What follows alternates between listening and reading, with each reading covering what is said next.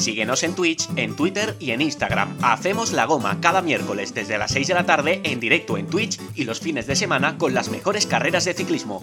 Haz la goma con nosotros. Únete a nuestra grupeta.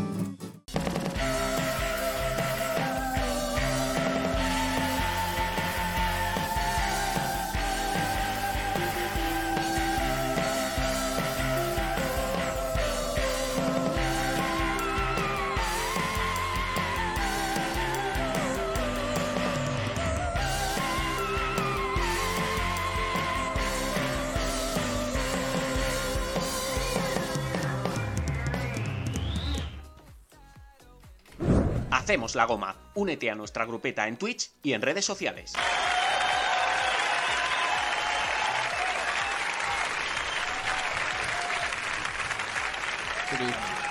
Hola, ¿qué tal? Bienvenidos a Hacemos la Goma en este nuestro podcast semanal número 97. Recibido un saludo de José Miguel Olivencia y también saludo ya a todos los que nos acompañan un miércoles más en nuestro directo en Twitch, porque como sabéis, todo lo emitimos en directo en esa plataforma y después lo enlatamos y lo subimos a las distintas plataformas de podcast, Evox, Spotify, Google Podcast y demás.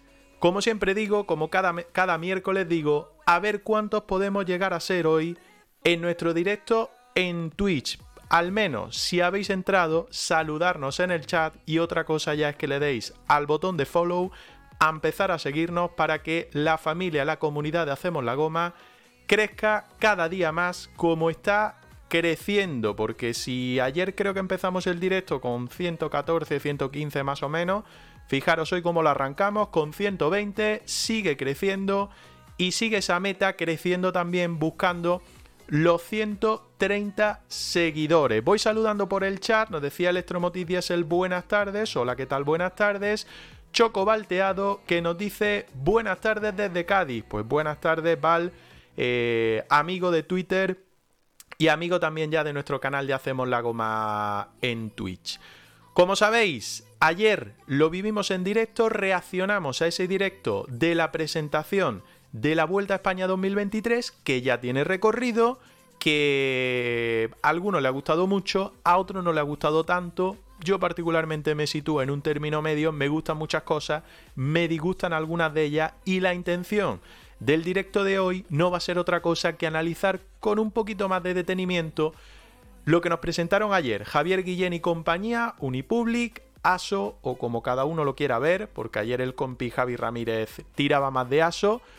No sé hasta qué punto, pero bueno, es lo que hay. Tenemos ya recorrido de esa vuelta 2023, la vamos a intentar analizar un poco más tranquilamente junto a nuestra grupeta de Hacemos la Goma, pero es que además vamos a tener un invitado especial.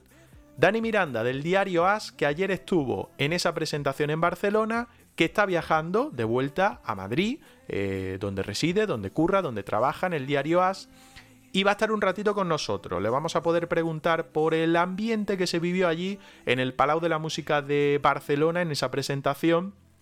Analizaremos también o escucharemos también las voces principales que estuvieron allí, Enric Mas, Mar Soler, Juan P. López, eh, Machín, no sé alguno más que ha hablado y que ha dado su opinión sobre ese recorrido de la Vuelta 2023. Hablaremos de todo ello, pero para arrancar, nada, en 10 minutitos, porque antes quiero presentar a la grupeta habitual de Hacemos la Goma. Sobre las 6 y 25, 6 y media más o menos, vamos a estrenar sección. Ya dije que en este enero de 2023 íbamos a darle un pequeño cambio al programa, íbamos a incluir pequeñas secciones una vez al mes o cositas así. Pues bien, lo presentamos en diciembre a Dani de Pame Cycling y hoy vamos a estrenar esa sección de preparación que o donde vamos a intentar pues que nos ayude un poquitín. Para los que somos un poco necios, es verdad que en nuestra grupeta hay gente muy pro. Tenemos a un preparador de equipo profesional, ya sabéis, Antonio Campo. Tenemos a nuestro super pro master, Fernando Sánchez. Y luego estamos, pues eso, estamos Andrés y yo, pues que damos lo que podemos encima de la bici, salimos cuando podemos. Y luego está Roca, que ya sabéis que es un auténtico crack también encima de la bici. Pero bueno, más para André y para mí que para los demás, pero yo creo que para vosotros también os va a gustar bastante. En las redes sociales, sobre todo en Instagram, encontrasteis eh, una history para que nos mandarais vuestras consultas, preguntas y demás para Dani de Pame Cycling.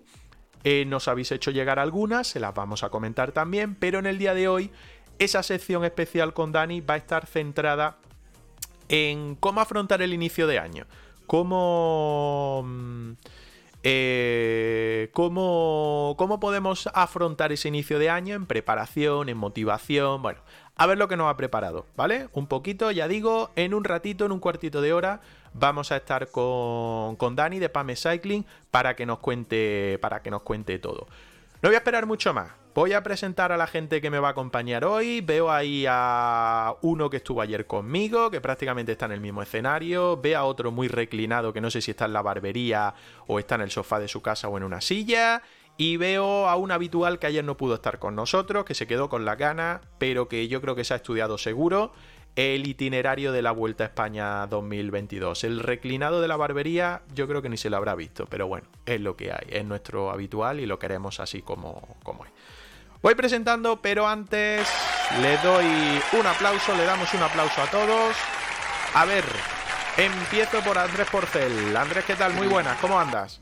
¿Qué tal, Olivencia? Muy buenas. Oye, en esto de esto de hacer la goma está muy bien, pero el deporte que, tanto nos gusta eh, es importante la compañía, ¿no? El hacerlo en buena compañía para repartir los esfuerzos. Y creo que el programa de hoy, el directo podcast de hoy, está configurado precisamente en ese sentido. Eh, variedad de voces, variedad de invitados también para, para repartir los esfuerzos de esto de, de hacer la goma, que seguro que lo van a agradecer bastante los oyentes porque además el contenido que viene es muy interesante. Por supuesto hablaremos también de la, de la vuelta, lo, presentabas al, al inicio de este, de este programa de hoy. Yo no quiero entrar evidentemente ahora en detalle porque estamos presentando, estamos comenzando, pero coincido en una cosa contigo. Eh, buena nota, sin estridencias, sin matrículas de honor y sin volvernos demasiado locos con la puntuación, pero buena nota, al fin y al cabo, al recorrido 2023 de la gran carrera española. Oye, que la temporada arranca, ¿eh? que empieza el 17, que si no me equivoco es el martes de la semana que viene, eh, en Australia con el Tour Down Under. Movistar, por cierto, se le ha caído un ciclista. Oscar Rodríguez al final no ha podido viajar por eh, encontrarse mal. Y al final Movistar va a salir con seis ciclistas, ya sabéis, el único equipo World Team, según Antonio Alix, que me regañó. Y mm, a ver cómo empieza la temporada, porque a partir de ahí el 17 empieza Down Under y el, este fin de semana no, el siguiente ya está la clásica comunidad valenciana y a partir de ahí es como montarse en la bici y todo rodado porque ya lo que viene va a ser bastante largo porque ya está la temporada aquí. Eso es, y además a mí me da la sensación de que va a empezar con una intensidad muy elevada porque ya tuvimos un previo de primer nivel o de muy buen nivel en los campeonatos de Australia, victoria para Luke Plapp en el masculino, el corredor de Ineos, y para Brody Chapman, la ciclista de Trek en el, en el femenino, y vimos unos desenlaces de campeonato, tanto en la edición femenina como en la masculina, de una intensidad tremenda, con unos movimientos muy fuertes, ganaron los dos en solitario, movimientos que eh, por, por, su fuerza prácticamente nos sorprenden. Estamos en enero y se ve que los, eh, los, profesionales están bien entonados. Gente como Antonio Campos hacen bien su trabajo porque tienen a todos los chicos a tono. ¿eh? Y Jay Vine, que se ha llevado esa crono de masculina del campeonato de Australia, para mí sorprendentemente, porque yo no lo catalogaba, no lo tenía ahí marcado como un, hombre de crono, pero ahí se lo ha marcado y es el nuevo campeón eh, australiano, en este caso de crono. Fernando Sánchez, ¿qué tal? Muy buenas. Hola, muy buenas, ¿cómo estáis? Yo bien, ¿tú te has quitado ya el casco de hormiga atómica o no? Pues sí, que ayer lo tuve que tener puesto bastante rato, como ya, ya habréis podido ver seguramente en las redes sociales. Te tienen explotado, ¿eh? Uf, no lo sabes bien. Te tienen explotado. Eh, ¿Has visto el recorrido de la vuelta o no? Pues claro que sí, que no ah, confías en mí. Claro vale, vale, vale, Yo te avisé, mira la penúltima etapa, te lo avisé. Bueno, ahora cuando quiera entramos en detalle. bueno, bueno, bueno, bueno, bueno. Y Antonio Ya me, ya me dices si quieres que sea políticamente correcto o. Aquí hay libertad absoluta. Aquí hay libertad absoluta. Hay libertad absoluta. Debes de ser un poquito más fino que en el grupo de Telegram, eso sí. que esta tarde, esta tarde te has pasado un poco y... Bueno, la culpa la tienes tú. Eh, oh, bueno, Joaquín, que anda. Hola, Joaquín, que andas por el chat también, ¿vale? Pero a Joaquín ya le he dicho que suelte a quien tiene que soltar para, para que te controle un poco. Para que te controle un poco. Antonio Campos, ¿qué tal? Muy buenas, ¿cuánto tiempo? Hola, buenas tardes. Sí, hace ya un siglo que no nos vemos. ¿Qué tal? ¿Cómo estás? Esto se paga a final de mes, ¿vale? O sea, tú voy, apuntando la hora que esto se paga a final de mes. Hasta final de mes no, no, no se cobra. Perfecto, además ayer extra porque ayer se nos, se nos pisó un poco con la hora de la cena. es verdad. Al pobre Roca, el pobre Roca tuvo que meter la cena en el micro. Tuvo que meter la, cena en el micro porque lo llamaron a eso de las ocho y media, nueve menos algo y le dije, no, aguanta, aguanta, aguanta, era de la, le pegan un recalentado en, en el microondas, pero aguantó, aguantó. Oye, has consultado, puse en Twitter esta mañana, que yo madrugo mucho, y puse en Twitter, yo qué sé, antes de las 7 de la mañana, que si la gente había consultado el recorrido de la vuelta con la almohada. ¿A ti te ha dicho algo?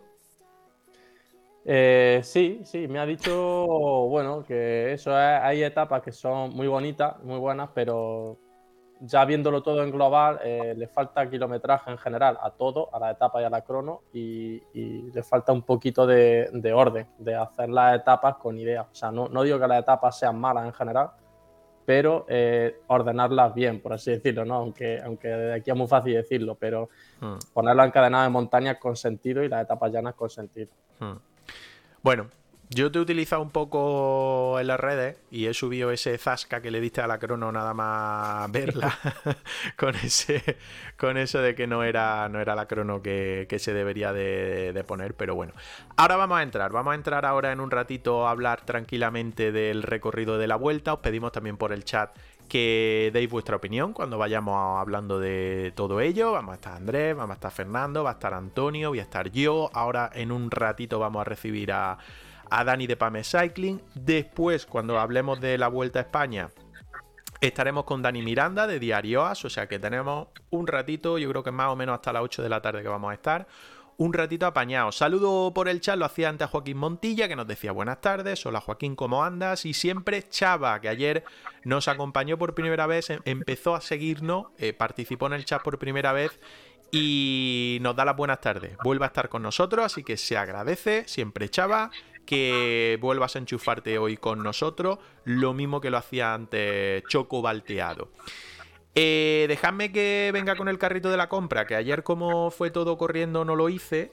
Y ya sabéis que siempre nos viene muy bien, porque para el que no lo sepa, tenemos ventajas para los amigos de Hacemos la Goma, para la comunidad Hacemos la Goma, como por ejemplo en la tienda online 4cic.es, que es de complementos ciclistas, sobre todo gafitas para ciclismo. Viene muy bien, buena marca, mucha calidad y un 10% de descuento introduciendo el código ciclismo de Granada.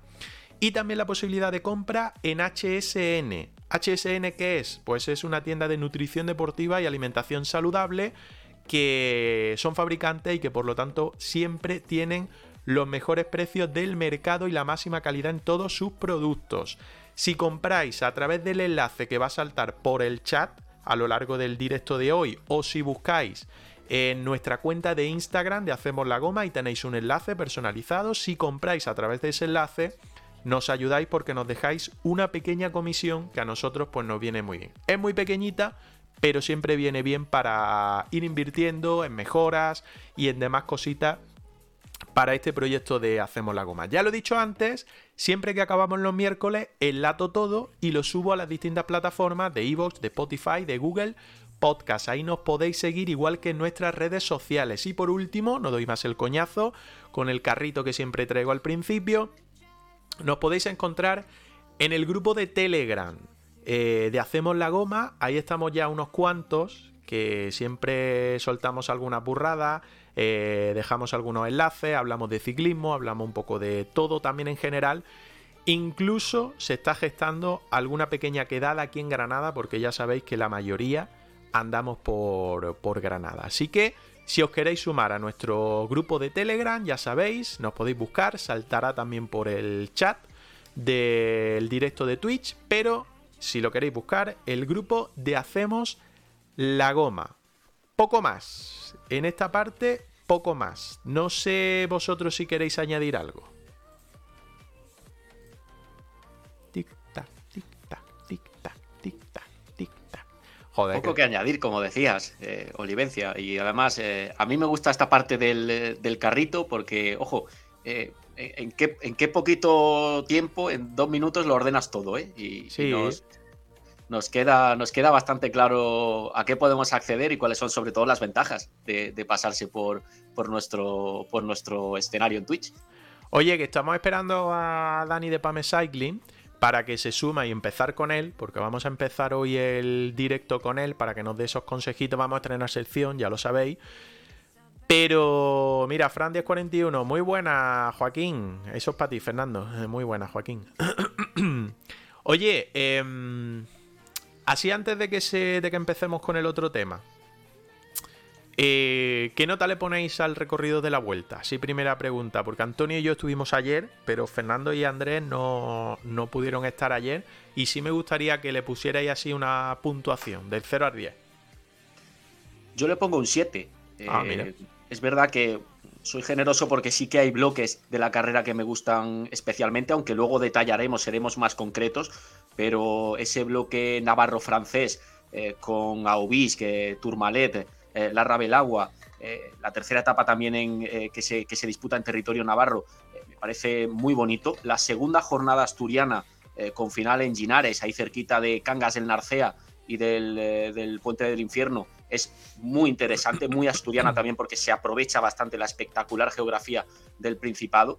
Eh, la anterior con, con- con cierre en el Angliru, quizá le falte distancia, a pesar de que se sube el coloso y eso siempre es un, es un acontecimiento en, la, en la Vuelta a España. Entonces, todos esos elementos, junto con las emboscadas finales que se pueden armar en, en Guadarrama, eh, le dan, eh, bajo mi punto de vista, una, una puntuación favorable, un aprobado alto, podemos decir, a la Vuelta Ciclista a España. Aunque luego, decía algo Antonio, con lo que coincido plenamente, hay mucho desorden, hay de repente, hay jornadas extravagantes que se cuelan en medio de, de puntos fuertes de la, de la carrera y luego etapas que podrían haber sido muchísimo más productivas, como la cántabra.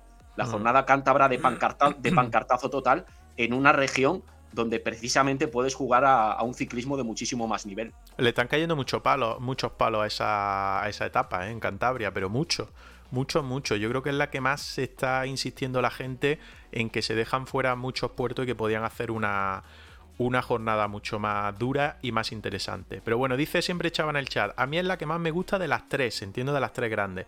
Un 7, le falta crono, pero en el ciclismo moderno son demasiado determinantes. Fernando, tu nota.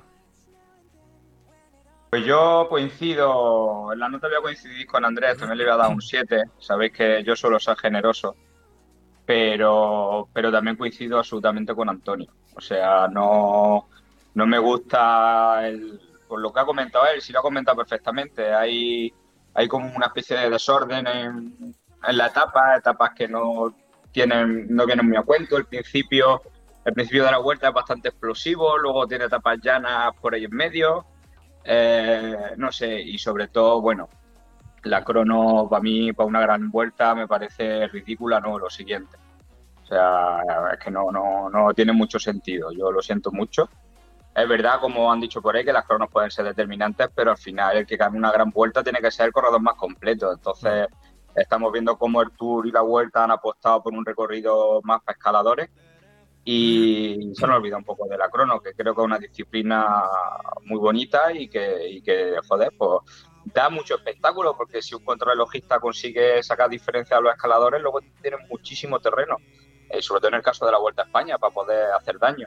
Mm. Y, y, bueno, y como decís también, hay etapas que se quedan muy cortas de kilómetros. Eh, voy a romper una lanza a favor de, de esas etapas tan cortitas. Y es que No lo quemes, normalmente. no lo quemes, que luego vamos a hablar todo. No lo quemes. No, solamente decir que, que normalmente esas etapas luego suelen ser muy espectaculares, así que bueno, esperemos que, que así sea. Bueno, Así que bueno, lo dejaremos en notable, por no ser demasiado malo. saludo a Javi que anda por el, por el chat. Dice: Hola chavales, Javi Rampe, que ya estuvo ayer con nosotros. Hola chavales, llego tarde, pero llego. Os escucho mientras trabajo. Pues agradece Javi. Eh, siempre Chava, hablando de etapas de Cantabria, creo que una prueba para hacer final inédito en otra ocasión. Te ha borrado un, eh, ha borrado un mensaje, siempre Chava. Puede ser que hayas puesto eh, algún enlace o alguna cosa que no, no lo deja, ¿vale? Eh, si metes un link no, no te lo deja meter y por lo tanto no, no puedes. Si quieres o me lo pasas por susurro o cualquier cosa. Dejo un enlace al puerto salto de la cabla, pero supongo que no se puede dejar, eso es. Eh, Antonio, ahora te pregunto por tu nota para la vuelta, como luego vamos a hablar, pero es que nos está esperando ya, como, como decía, como avanzaba antes, y vamos a empezar también preguntándole por la vuelta a España. Eh, Dani de Pame Cycling, al que lo saludo por aquí, le mando un aplauso. Hola Dani, ¿qué tal? Muy buena, feliz año, lo primero. Buenas, ¿qué pasa, Olivencia? ¿Cómo estamos? Feliz año a ti y a todos. Muy bien, aquí andamos charlando un poco mientras te esperábamos para empezar a. para estrenar sección, por cierto, de preparación. No le hemos buscado nombre, habrá que buscarle nombre, pero bueno, si le ponemos Pame Cycling, yo creo que es la mejor forma que. cómo se puede. cómo se puede tildar. La sección que vamos a hacer aproximadamente una vez al mes. Oye, antes de arrancar, em, ¿qué te parecido, qué te pareció ayer el recorrido de la vuelta? Por ponerle una nota y alguna opinión que nos deje. Bueno, eh, tirando para nosotros nuestra tierra, ha faltado un poquito de recorrido, ¿no? Por Andalucía o incluso por Extremadura, que no, se pisa. Pero por lo demás, bueno, eh, está escuchando ahí lo que comentaba Fernando y eso, y la verdad que puedo opino más o menos como él aunque también eso, como hay muchas etapas cortas, pueden dar un poquito de juego, a lo mejor no para, para los grandes líderes, pero sí a lo mejor para los equipos que luchan por victoria y eso, a ver si evitamos algunas algunas etapas monótonas, como hay, eh, ocurre en muchas ocasiones. ¿Y una nota que tú le dejes? ¿Una nota general a esas tres semanas? Mira, eh, mm. Andrés le ha dado un 7, eh, Fernando le ha dado un 7, por el chat le han dejado también un 7, siempre Chava. Entonces un 7, ¿no? ¿no? voy a quedar mal tampoco. Cada, cada, uno, cada uno tiene su, opinión. Si la gente por el chat la quiere ir dejando, la puede ir dejando. Un 7 le pones, ¿no? Sí. Bueno, no está mal, no está mal. Oye, que la intención de hoy, al estrenar sección, vamos a tener aquí a estos tres personajes que tenemos por aquí debajo, pero el caso es que no solo escuchéis, sino que participáis también, ¿vale? Y que le podáis hacer preguntas. Bueno, en el caso de Antonio, no sé qué preguntas le puedo hacer. Eh... Antonio me puede poner sobre la cuerda, vamos. Te puede poner nota, más que hacerte preguntas, te puede poner nota. Más que, y el medio clase mía, así que imagínate. Por eso, por eso, por eso lo digo. Te puede poner nota, pero bueno, y eh, vamos interactuando también, vamos interactuando también todo. Mira, Javi Rampe le pone un 4 con 9 a la vuelta. Javi, pero es que tú eres muy exigente, tío. Tú eres muy exigente, tú eres muy exigente, no solo con el recorrido, sino también con, con la presentación, no es broma, es broma. Que vamos a estrenar esta sección de Pame Cycling, de Dani de Pame Cycling. Ya os pedimos preguntas para él, pero ya charlando él y yo dijimos, joder, estamos estrenando año, pues qué mejor forma de que nos dé los tips, los consejos y no sé, pues sugerencias y posibles beneficios, lo que él quiera, lo que él nos pueda plasmar, que nos sirva de ayuda, sobre todo para, para los inútiles que somos, como en mi caso, encima de la bici inexpertos totalmente. Tenemos a Fernando que es un crack, un experto, el mejor de su categoría. Tenemos a Antonio que es lo que es, pero bueno, por ejemplo, Andrés y yo, no es por faltarte Andrés, pero bueno, pues somos lo que somos encima de la bici y esto nos va a venir muy bien. Así que... No te preocupes, ¿eh? no, no me lo tomo mal. Yo soy consciente también de mis limitaciones encima de la bici que son numerosas. Así que Dani, a 11 de enero, ya vamos yo creo un poco con 11 días de retraso, pero ¿Qué nos aconseja y qué aconseja a nuestra gente que nos ve? Que hoy vuelva a ser un número para nosotros alto, para la gente que lo vea por fuera puede ser una mierda, para nosotros no, para nosotros es alto. ¿Qué consejo nos puedes dar para decir, venga, me voy a poner este año a y me marco un objetivo? Pues principalmente, como tú has dicho, para empezar a marcarse un objetivo, porque yo al menos desde la experiencia con los deportistas que llevo, entreno, que generalmente son aficionados, eh, muchas veces donde fallan es que no se marcan un objetivo en concreto. Eh, simplemente dicen, bueno, pues quiero mejorar o quiero simplemente mejorar la bicicleta, condición física, y claro, al fin, es, al fin y al cabo eso es tan abstracto que van pasando las semanas, los meses y muchas ocasiones pues igual que ocurre con el ciclismo, como en cualquier otra cosa que nos puede ocurrir a nosotros, dice, bueno, pues ya esta semana la he tenido muy agobiada, ya la semana siguiente me pongo, la siguiente me pongo. A esta llovido, la siguiente ya empiezo fuerte. Y al hmm. final van pasando las semanas. Eso me suena. te planta, ¿eh? te, planta ya como, te planta ya como el culote corto y, aún no has empezado con, con, tu objetivo de mejorar, ¿sabes? Entonces, para empezar, es eh, muy importante marcarse un objetivo que ya puede ser cualquiera, o sea, cualquier cosa que a ti te, te, motive y que te implique para ti mejorar, puede ser una competición, puede ser, yo siempre muchas veces, un segmento en Strava, como están últimamente las cosas con Strava, que, que eso parece ya una, una liga que, que, simplemente para ver quién es mejor. Mejorar eh, tu tiempo en algún recorrido, es que puede ser miles de cosas, pero dentro de ese objetivo, lo más importante que yo le veo es Mm, periodizártelo adecuadamente, cómo vas a tratar de mejorar eso, porque si al mm. fin y al cabo sigue haciendo, vale, quiero hacer la Sierra Nevada al límite, pero ya está, yo lo he dicho, cómo voy a, cómo voy a tratar de llegar lo mejor posible para hacer la Sierra Nevada al límite. Entonces, a partir de ahí, eh, deberías planificártelo medianamente lo mejor que pueda, cómo va a ir eh, para llegar en mejor momento, en mejor estado posible para ese día o esa prueba, o, esa competición.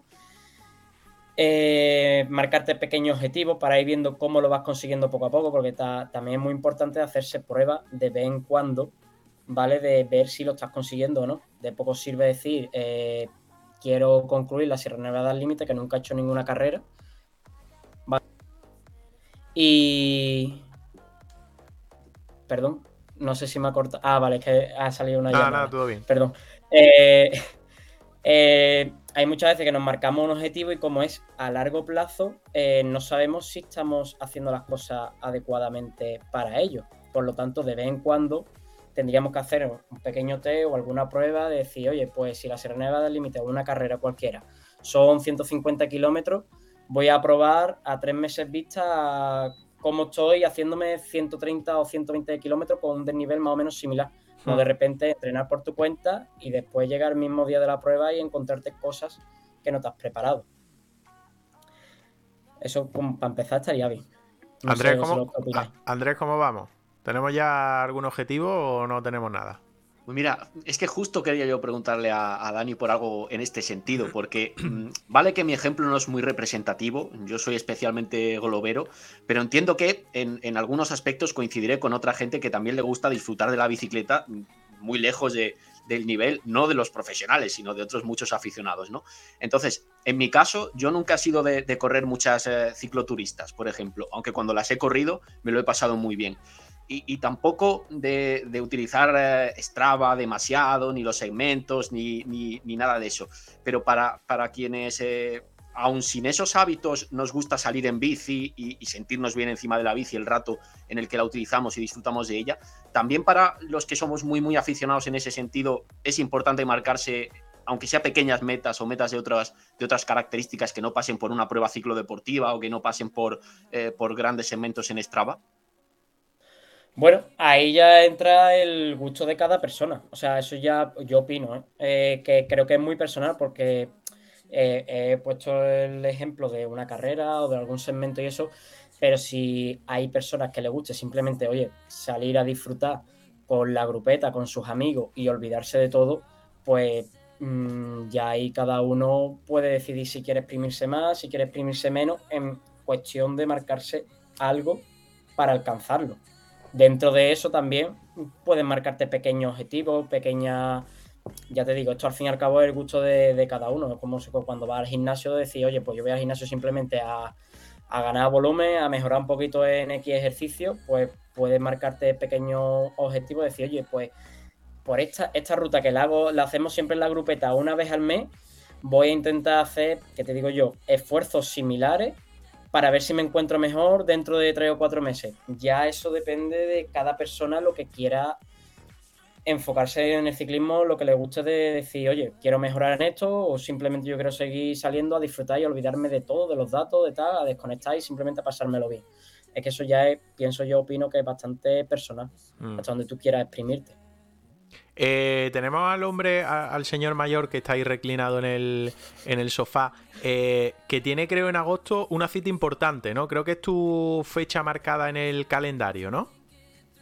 Sí, a ver, la... bueno, la fecha está ahí, yo no sé si podré ir o no podré ir, pero sí, eh, bueno, estaba hablando de los mundiales de Glasgow, así sí, exactamente. a principios de agosto, pero bueno, que estoy de acuerdo con lo que está diciendo Dani, ¿eh? o sea, pienso que sea en el nivel que sea y a mí por lo menos, eh, como él dice, yo utilizo mi ejemplo. yo incluso aunque no vaya a competir necesito un pequeño objetivo, el que sea. O me voy a encontrar bien, quiero encontrarme bien en junio, quiero encontrarme bien en mayo, quiero encontrarme bien en septiembre, al margen de las carreras. O sea, yo pienso que, que psicológicamente ayuda a tener un objetivo. Es verdad que es algo subjetivo lo que estoy diciendo, pero, pero yo opino, en eso sí que opino como él, que, que es bueno, es bueno tener un pequeño, un pequeño objetivo, una pequeña meta. Yo creo que ayuda a, sufrir, como yo digo, a, ser constante, al menos en, la bicicleta. Yo digo, eso por lo menos a mí me ha servido en, los 30 años que llevo montando en bici. no eres tan mayor, no eres tan mayor. No, no, pero, este año se cumplen 30 años de que gané mi primera carrera. bueno, algo habrá que hacer. ¿Sabemos la fecha o no? ¿La recordamos? Sí, fue en agosto. En agosto, algo haremos, algo haremos, algo haremos, Fernando. Que sea, nos invita, nos invita aunque sea una cerveza. Eh, oye, oye, Antonio, por, apoyar un poco lo que está diciendo Dani, eh, yo soy de esos de los que dice él, de esta semana llueve, eh, es que esta semana me pilla que hay que llevar al niño a donde sea, uf, es que esta semana pues, me pilla un almuerzo, una comida con, con amigos, lo voy a dejar, lo voy a dejar, lo voy a dejar y llega marzo. Eh, ¿cómo, podemos buscar eso de decir, venga, me pongo en serio? Pues bueno, como dice Dani, yo creo que es fundamental tener un objetivo. No tiene por qué ser un objetivo competitivo, por así decirlo. No tiene por qué ser eh, Strava o, una carrera. Eh, sí es cierto que los que no necesitan objetivos competitivos, mm, bueno, tampoco necesitan mucha... Es más fácil caer en el error. Eh, no, no, me refiero, la gente que lo hace por motivación intrínseca, porque, porque le gusta disfrutar del paisaje o le gusta o disfruta de la bici dando pedales y ya está, y se olvida de, todo, esa gente eh, no necesita tanta, tanta, tanta motivación eh, o tantos objetivos externos, por así decirlo, que yo creo que es el ejemplo de Andrés. Eh, es decir, no, Andrés no, monta en bici por ir más rápido o por hacer más kilómetros o tal. Sí que es bueno buscar un objetivo diferente, pero tener un objetivo, aunque sea salir eh, dos días en bici a la semana, o tres, o cinco, los que sean. O, bueno, objetivos, ya te digo, enfocarlo de forma distinta a, bueno, a, una velocidad media, a un recorrido eh, de kilómetros, o a un test, o a una carrera, ¿vale? Mm. Pero sí que, sí que creo que, es súper importante siempre tener objetivos de algún tipo, aunque sea de, pues eso, de, días que sales, de, no sé, de, peso incluso, de, bueno, salir eh, con dos personas distintas cada semana, aunque sea cosas que parezcan tan tontas, mm. claro, aunque sean cosas que parezcan tan tontas, pero, pero al final te está, te está obligando eso, a contactar con gente nueva, te está obligando a buscar una excusa para salir porque si no utiliza ese tipo de objetivo, lo que busca es una excusa para no salir. Hmm. Entonces, bueno, así lo, pienso yo. Mira, nos dice Fran por el chat, Dani, dice, bueno, me cita a mí, eh, y dice, para nosotros el objetivo es la cota 1200, que es una, una subida, vamos, la subida de la cabra que se hace desde Almuñécar todos los meses de junio, aunque hubo un año que fue, ¿te acuerdas Fernando? En julio a las 4 de la tarde a 40 grados que lo pasamos muy bien. Sí, eh, no te lo pasaste bien. Sí, yo me lo pasé genial. Em, eh, eh, digamos que esa va a ser nuestra primera referencia. Vamos a poner que eso va a ser a final de mayo, principio de junio. Y luego la segunda, la etapa, que yo no sé este año cuándo será, pero imagino que para, para octubre. ¿Cómo llegamos? De cara. Porque yo estoy fatal, ¿eh? Yo he de decir que acabo de pasar una bronquitis además y estoy como el culo. ¿Cómo llegamos para final de mayo? Vamos a poner que sea esa cota 1200. Vale, o sea, entiendo que, cómo programaríamos, ¿no? En principio hasta mayo la primera carrera. Tampoco tanto, pero para no desmotivarme y decir, venga, mi objetivo es en mayo, que además es un objetivo lejano, ¿cómo, cómo, me lo puedo ir marcando? Tengo todavía para. tengo todavía para, para, para quedarme así hasta marzo, ¿no? Por lo menos. Vale, vale. Por ejemplo, la carrera de mayo, ¿cuántos kilómetros son? O sea, ¿es, cortita o es...? es una subida, o sea, se sube de, nivel del mar, de, lo diré, nivel del mar en Almuñécar hasta, la, hasta los... No llega a los 1200, es un poco menos. Creo que son 1000 metros, 1100 metros, no llega a los 1200. ¿Y son cuántos, Fernando? 20 kilómetros, ¿no? No, yo diría que son algunos más, ¿eh? 22, 24, no mucho más. Mm, son es una hora en competición, a una hora subiendo, ¿eh? Tú, yo una hora y media. Bueno, los que los que ganan suben en 50 minutos. Mira, dice, dice, Frank en el chat, de al muñecas casi 30 kilómetros. Yo para mí que estáis exagerando mucho. Claro, claro, eso sí me, eso sí me cuadra. Porque nos dan una vuelta por el pueblo para exhibirnos, sobre todo a gente como yo. No, no, déjate, déjate de rollo que, que, el puerto es muy largo. ¿eh? Sí, sí, ya, ya, ya. vale, bueno, pues a ver, yo en, en principio si son esos dos objetivos únicamente y uno es para mayo y otro es para para octubre, que es cuando suele caer la del ETA.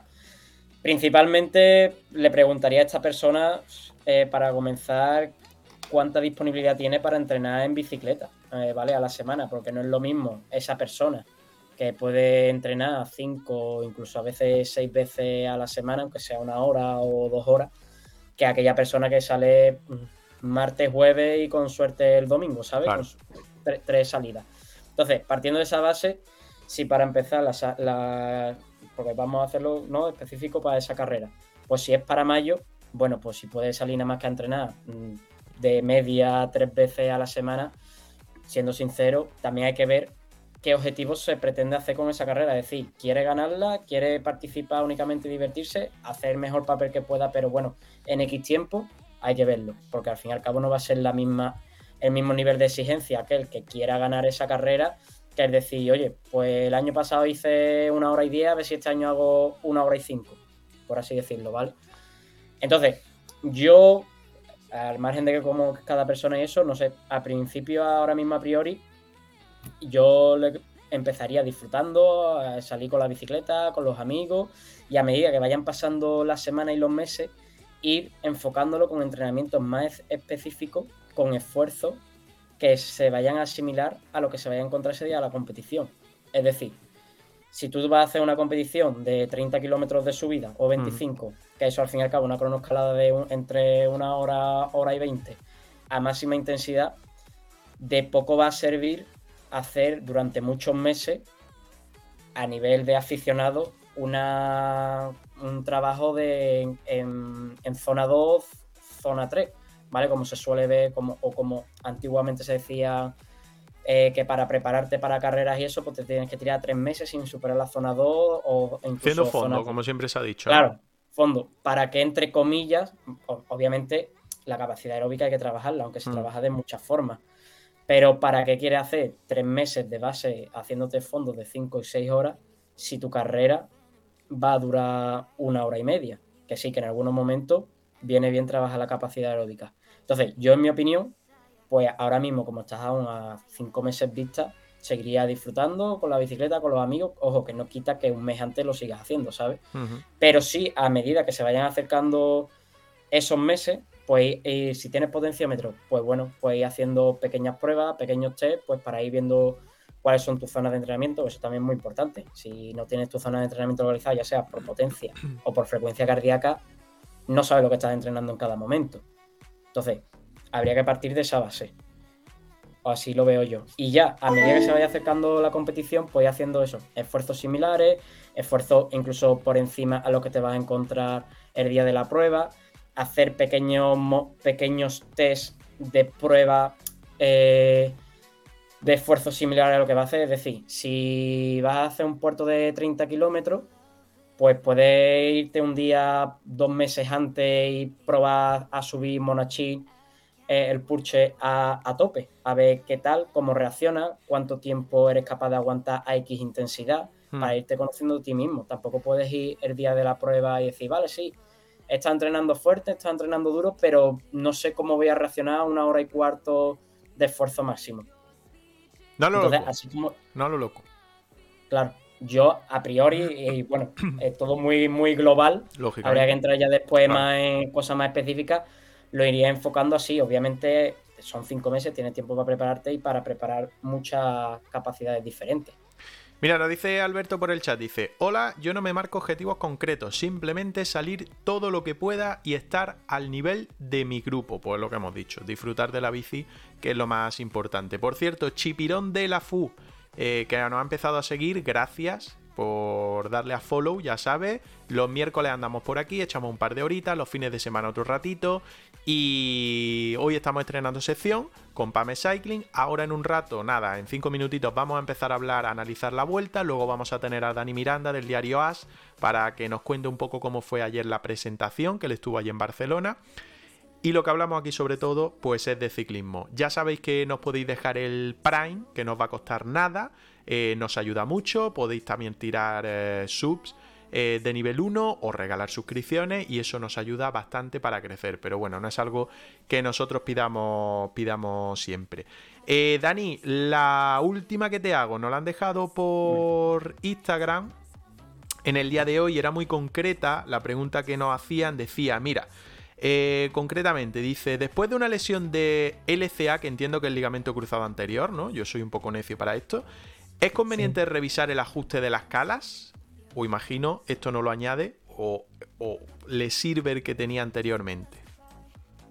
Ojo, pues esta pregunta la verdad que me deja un poco, un poco fuera de, de juego. La verdad es que no, en este tema no estoy muy especializado porque creo yo más que para, bueno, tema de biomecánica mínimo, incluso fisioterapeuta.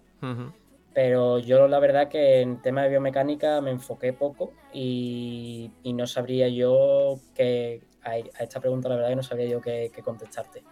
No sé si Antonio o alguno de los otros compañeros, Fernando o Andrés, podría aportar algo más.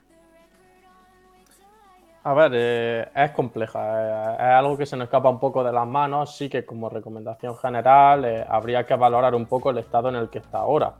Si ha perdido mucha masa muscular, si tiene descompensación muscular y, bueno, eso, sobre todo, que eso se nos escapa a nosotros, no es de nuestro ámbito, es de, de fisio, como, como bien dice Dani. Pero bueno, yo como recomendación general le diría que haga eso, que haga una valoración de ver eh, muscularmente cómo, cómo está de una pierna respecto a otra y cómo estaba antes. Eh, en base a eso, tú te puedes hacer a la idea de si ha podido cambiar su técnica de pedaleo o si no, porque si evidentemente ha perdido mucha masa muscular o ligeramente masa muscular en, una pierna respecto a la otra y está descompensado muscularmente, va a hacer fuerza de forma descompensada, va a ir rotado y, probablemente cambie la técnica de pedaleo. Entonces, en ese sentido, sí, ahora te lo podemos decir, pues no, no te lo podemos decir de forma concreta, así, mm. sin, saber nada, ¿no? Bueno, pues... Evidentemente, si, si te curas en salud, eh, mejor, ¿no? Hombre, yo lo haría, yo lo haría porque seguramente ha estado unos cuantos meses jodido, lesionado y siempre es mejor lo que tú dices, Antonio, curarte en salud y ir a un especialista y que te compruebe todo, igual que vas cuando te compras una bici o cuando quieres comprarte una bici o cuando quieres mejorar la posición, en este caso a la biomecánica y siempre te lo van a ajustar, te lo van a ajustar mejor. Mira, la última, dice siempre echaba por el chat, dice, yo este año hago París-Brest-París. Las propias brevet preparatorias ya te van diciendo qué tal vas. Eh, la prueba esa tiene pinta de ser dura, ¿no? He estado echando un vistazo antes porque lo había puesto en el chat y creo, bueno, siempre echaba, si no lo puedes aclarar. Eh, 1200 kilómetros. Ah, ves, ves, como yo sabía, como yo sabía que aquí mi colega la conocía. Yo sabía que la conocía. ¿Y eso, eso lo hace en cuánto? ¿En dos meses o solo en un día, Fernando? en un rato, en un ratillo. no, pero es verdad, el mundo de la breve, breve esta o breve o como se diga, breves, son una pasada. Aquí en España hay una que es la, la Madrid. ¿Madrid, Bilbao, Madrid? ¿O Madrid. Murcia, ¿no? ¿Hay otra Murcia? ¿Puede ser? No, esa es la esa de mountain bike. Ah, perdón, perdón, perdón. Sí, pero que es lo mismo, son clasificatorias y digamos que la Paris-Brest es la... Dice, dice que tiene 90, horas, tiene. Si duerme, el tiempo sigue corriendo. Madrid, Gijón, Madrid es la que tú dices de, esa, en esa, perdón. dice siempre chaval en, el, en el chat. Sí, sí. Oye, Son una pasada esas carreras. ¿eh? ¿eh? ¿Alguna consulta que tengáis para Dani? Que lo vamos a ir despidiendo. No, fíjate, yo, yo más que consulta, eh, por todo lo que ha ido comentando Dani, me he quedado con, un elemento clave que es no olvidarse de, disfrutar, porque aunque te marques objetivos como los que comentabais, la cota 1200, la etapa, que son objetivos habituales para los aficionados de, Granada, eh, en resumen, lo que, lo que bien nos ha ilustrado Dani como, como experto es que ni hay que marcarse las metas demasiado pronto ni obsesionarse con ellas antes de tiempo y salir a pasárselo bien. Que los eh, objetivos del día a día pasen sobre todo por, por eso, por, por, disfrutar de la compañía en la grupeta y que la bici sea, sea un elemento de, de diversión por encima de todo. Eso es, que es lo más importante, disfrutar y disfrutar de la gente, hacer amigos, fijaros yo la gente que he conocido con el tema de la bici y algunos agradecen, otros menos, pero es lo que es lo que tiene el mundo de la bici. Oye Dani, eh, abrimos preguntas, ¿no? Abrimos preguntas para el mes que viene, cuando tú tengas hueco, como siempre los finales de mes son difíciles para ti y ya vamos en cara a mitad de mes, yo creo que ya nos vemos el mes que viene, ¿no?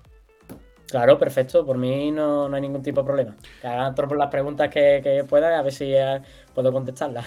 Pues los podéis dirigir o bien eh, por susurro en Twitch, eh, por Instagram mensaje privado, por Twitter en mensaje privado. Ya sabéis que somos Hacemos la Goma en todas las redes sociales. Lo podéis hacer por ahí o bien podéis seguir a Pame Cycling en Instagram y en el resto de redes sociales que tiene. Podéis contactar también con él, podéis seguirlo, eso sí, os animamos a que lo sigáis, que sube unos reels muy chulos, eh, con consejos eh, y con distintas cosas. Y lo dicho, Dani, que nos vemos en el mes de febrero y a ver qué tema podemos tratar también que sea interesante para la gente. O simplemente, si hay un montón de preguntas, vamos, vamos, o vas dando consejos y recomendaciones que siempre le van a servir a bastante gente. Vale, perfecto. Por mí, estupendo. Pues un abrazo, Dani. Estamos en contacto. Nada, un abrazo. Un abrazo. Ahí lo despedimos. A Dani de Pame Cycling, que no sé cómo lo habéis visto. No sé si nos queréis dejar por ahí por el chat alguna cosita, alguna nota, si os parece interesante. Si no, yo creo que es bastante interesante. Poco a poco nos iremos rodando, lógicamente, pero yo creo que es bastante interesante, sobre todo para, para globeros como puedo ser yo en este aspecto. Fernanda, ¿a ti te aporta algo? Sí, a ver, a mí yo soy de los que piensan que todo el mundo aporta, ¿eh? Todo el mundo aporta y de todo el mundo tenemos que aprender, así que, que por supuesto, por supuesto y, y nada, y yo creo que, es interesante no solamente porque tú te, te, os estáis echando tierra a vosotros encima, eh, son consejos útiles para todo el mundo. no, hombre, lógicamente, si no, no, si no, no, no, no, no, vamos, que no lo haríamos. Si no, no lo haría. Que sí, que sí, que sí, que sí. Por eso te digo que, claro, claro que es importante y, viene muy bien. Pues ya tú, pues tener a un tío como Antonio o ahora tener a un tío como Dani, pues claro que es importante para pues para los usuarios de, la bicicleta, que como bien habéis dicho, da igual el objetivo que te marques. Yo creo que es muy importante, pasárselo bien es muy importante. Mm. Y que cada vez se le da eh, más importancia al tema de... Porque es verdad que cada vez pues, hay más especialistas, eh, hay más conocimiento también en este aspecto, se ha estudiado mucho más, Antonio lo sabe y Antonio lo ha hecho y Antonio lo desarrolla, pero también Antonio la gente se interesa más primero por la salud y después por disfrutar y sabe que todo va unido. Si sales y vas jodido o lo pasas mal, no vas a volver a coger la bici o, o la vas a dejar ahí aparcada. Lo mismo que, bueno, por lo que habéis dicho, tema de biomecánica, posición y demás. Lo mejor si te gusta y encima te sientes bien, pues vas a seguir y te vas a interesar más todavía. Exacto, o sea, para mí has dado en la clave, el tema de la salud y el tema de, tu disfrutar van de la mano. Eh, es como, el ejemplo es, si tú sales un día en bici y tienes molestia o tienes un, poquito de dolor de lo que sea, no pasa nada. Si estás saliendo toda la semana así, yo creo que debería de parar, ¿no? No mm. tiene sentido seguir. Pues con el tema de, disfrutar, para mí es lo mismo, para mí va intrínseco en la actividad. Yo puedo salir un día y puede que ese día no disfrute mucho, pues bueno, porque me ha pasado alguna cosa, porque no tenía muchas ganas, porque a lo mejor está lloviendo y me, y me obligo, pero cuando llevo una semana entera o llevo varios días seguidos eh, que no disfruto, te tienes que ir, te tienes que ir a tu casa y preguntarte eh, ¿qué, ha pasado? O sea, mm. ¿qué estás haciendo? ¿Por qué mm. estás haciendo eso? Porque quizá el objetivo que tú te has marcado no es el objetivo correcto. Entonces, eh, para mí van de la mano. Eh, te tienes que preguntar cuando, cuando son varios días consecutivos, una racha que no es normal, te tienes que preguntar el por qué lo haces, al igual que cuando estás lesionado. Mm. Bueno, Vamos a aparcar un poco porque ya digo, lo vamos a tener a Dani, nos va a acompañar una vez al mes aproximadamente, porque además por suerte tiene bastante lío y cuando se va acercando final de mes más todavía, tiene que hablar con los deportistas los que lleva, la gente a la que lleva, etcétera. Pero iremos estando con el pequeño ratito al menos una vez al mes. Decía siempre Chava, muy interesante. Pues gracias, tío. el objetivo de esto es que eh, es introduciendo cosas en el programa que no solo sea pues hablar de actualidad, que yo creo que es lo que nos gusta a todos, pero introducir también cosas que nos sirvan para, para todo. Vamos a lo que vamos. Vuelta a España, que se presentó ayer, que hemos hablado un poquitín, le hemos puesto una nota. La de Antonio no la ha escuchado. ¿Tú qué nota la habías puesto, Antonio? No, no, ha llegado a decirlo, ¿no? Yo no llega a decirlo, pero bueno, yo le pondría un 6, la verdad. Para mí pesa mucho, el bajo kilometraje pesa mucho, sobre todo en una gran vuelta. Hmm. Vale, me parece. La, París-Brest-París casi tiene la misma distancia ¿eh? que la vuelta entera. Decía siempre Chava que tenía 90 horas, que si te quedas dormido pierdes tiempo, pues yo la verdad es que a mí me daría igual. Y dice que dice la de Gijón la hice en 76 horas, 50 horas encima de la bici, 26 para comer, descansar, dormir y llorar. Llorar también es importante en un escenario de esas características. Madre mía, madre mía, qué locura, qué locura. Venga, Llorar fuera de la bici, ¿eh? Sí, sí, sí, que no te vean. que, dentro de la bici otro, otro ratillo. Que no te vean, que no te vean. Eh, vuelta a España, vuelta a España. Em, después de haber visto el recorrido, os pregunto, etapas que tengáis señaladas en rojo. Que digáis, esta, porque se ha hablado de Tourmalet, que es lo que más suena, Angliru, vale. Pero aparte de esa, algo que tengáis señalado en rojo. Hombre, eh, aparte de esas, como, como tú. Y yo voy pinchando, eh, conforme vayáis diciendo, voy pinchando, ¿vale? Para verla. La penúltima etapa, la previa al Paseo de Madrid, la que puede ser una emboscada en el, en el Guadarrama sobre el papel, sobre el perfil. Luce muy bien. Habrá que ver también cómo llega la vuelta ese día. Porque si, si llega con opciones de que la clasificación general esté abierta, puede ser una, jornada idónea para jugar con el equipo, aquel que tenga la estructura más fuerte a su alrededor, eh, o para probar eh, desembarcos a la, clasificación general para intentar apear a los rivales, algo similar a lo que, a lo que ya vimos en aquella vuelta que se llevó Fabio Aru, tumbando a Tondu Molán, también en, el entorno de la, de la Comunidad de Madrid. Así que esa sería la que, la que yo marcaría en, en rojo aparte de las que hemos comentado antes, la segunda jornada asturiana, el bloque navarro-francés, etc. Eh, es la única etapa, la que dice Andrés, la de Guadarrama, única etapa que supera los 200 kilómetros en las tres semanas. Y Fernando creo que tenía muchas ganas de hablar de esta etapa porque además le pilla muy cerca de donde él habitualmente reside y suele entrenar por la zona. Y me da miedo, pero habla, tienes total libertad. A ver, eh, como tú bien dices, la zona la conozco. Es verdad que, como, se suele decir, es territorio comanche. No hay, no hay un metro llano en esa zona. Entonces, ¿qué, así a, tantos meses como quedan, ¿qué puede pasar ahí? Pues un poco como dice Andrés, va a depender un poco de las fuerzas, va a depender un poco de, la, de cómo venga la general. Eh, terreno para hacer emboscadas y para que los equipos si dan velocidad se convierta en una etapa durísima lo hay, pero no hay que engañarse con, con los metros que salen desde el nivel, creo que eran unos 4.000. Sí, superan los 4.000 levemente. Claro, tenemos que tener en cuenta que son 208 kilómetros. Entonces, no es que tenga un desnivel brutal, brutal, brutal. Eh, la de la del Tourmalet, como la estáis nombrando, tiene, tiene más de 4.000 y son 130 kilómetros. O sea, imaginad por comparar, ¿vale? Pero que son como todo. Mm, tengo, una, tengo una pregunta, porque son 10 puertos de tercera o 10 veces que se suben puertos de tercera, mejor dicho, pero realmente son eh, cuatro puertos o tres puertos, ¿no? Porque es, bucle prácticamente, ¿no? Sí, se meten en la zona de Robledo de Chabela. Ahí, por ejemplo, a los, a los que nos estén escuchando que, disputen algo de, de, Copa España de Máster, hay una carrera ahí, que es la última, que se corre en el Escorial. Y digamos que esa zona son puertos que, a ver, con, si le das velocidad, pues evidentemente se pueden hacer muy duros, pero que no son puertos ni excesivamente largos ni excesivamente duros. Pero claro, penúltimo día de la vuelta y ya os digo, si un equipo empieza a dar velocidad ahí, pues se puede liar un estropicio bastante grande. Pero bueno, en principio son buenas carreteras también, no hay así emboscadas de, de carreteras estrechas ni que eso siempre ayuda que, también no, que no es la etapa de Galicia que dijimos ayer Eh, de, a eso de iba, hace dos años. Eso es lo que iba a decir ahora, que no es como la de Galicia, que no podemos Mm. esperar un espectáculo tan exagerado como el que tuvimos en Galicia. Mm. Que puede dar muchos juegos, puede dar muchos juegos, pero mm, no sé, no sé, me, a mí me falta algo, me Mm. falta alguna trampa más, no sé, no, no me ha terminado de convencer. Dice siempre Chava, lo malo es que, hablando de esta etapa, lo malo es que no hay ningún kilómetro por encima del 10% que pueda 10%. romper.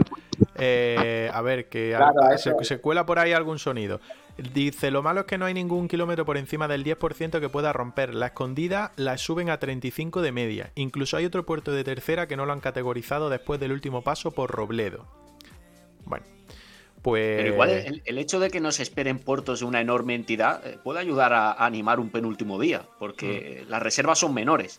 Que cuando igual tienes o estás esperando a que llegue ese puerto concreto donde sabes que la, que la dureza descomunal eh, va, va a generar eh, mayores estragos, mayores daños. Mm. Eh, el, el- el hecho de que, de que sea una un constante terreno quebrado, pero sin, sin rampas infernales, quizá beneficie el contexto que a todos se nos viene a la cabeza.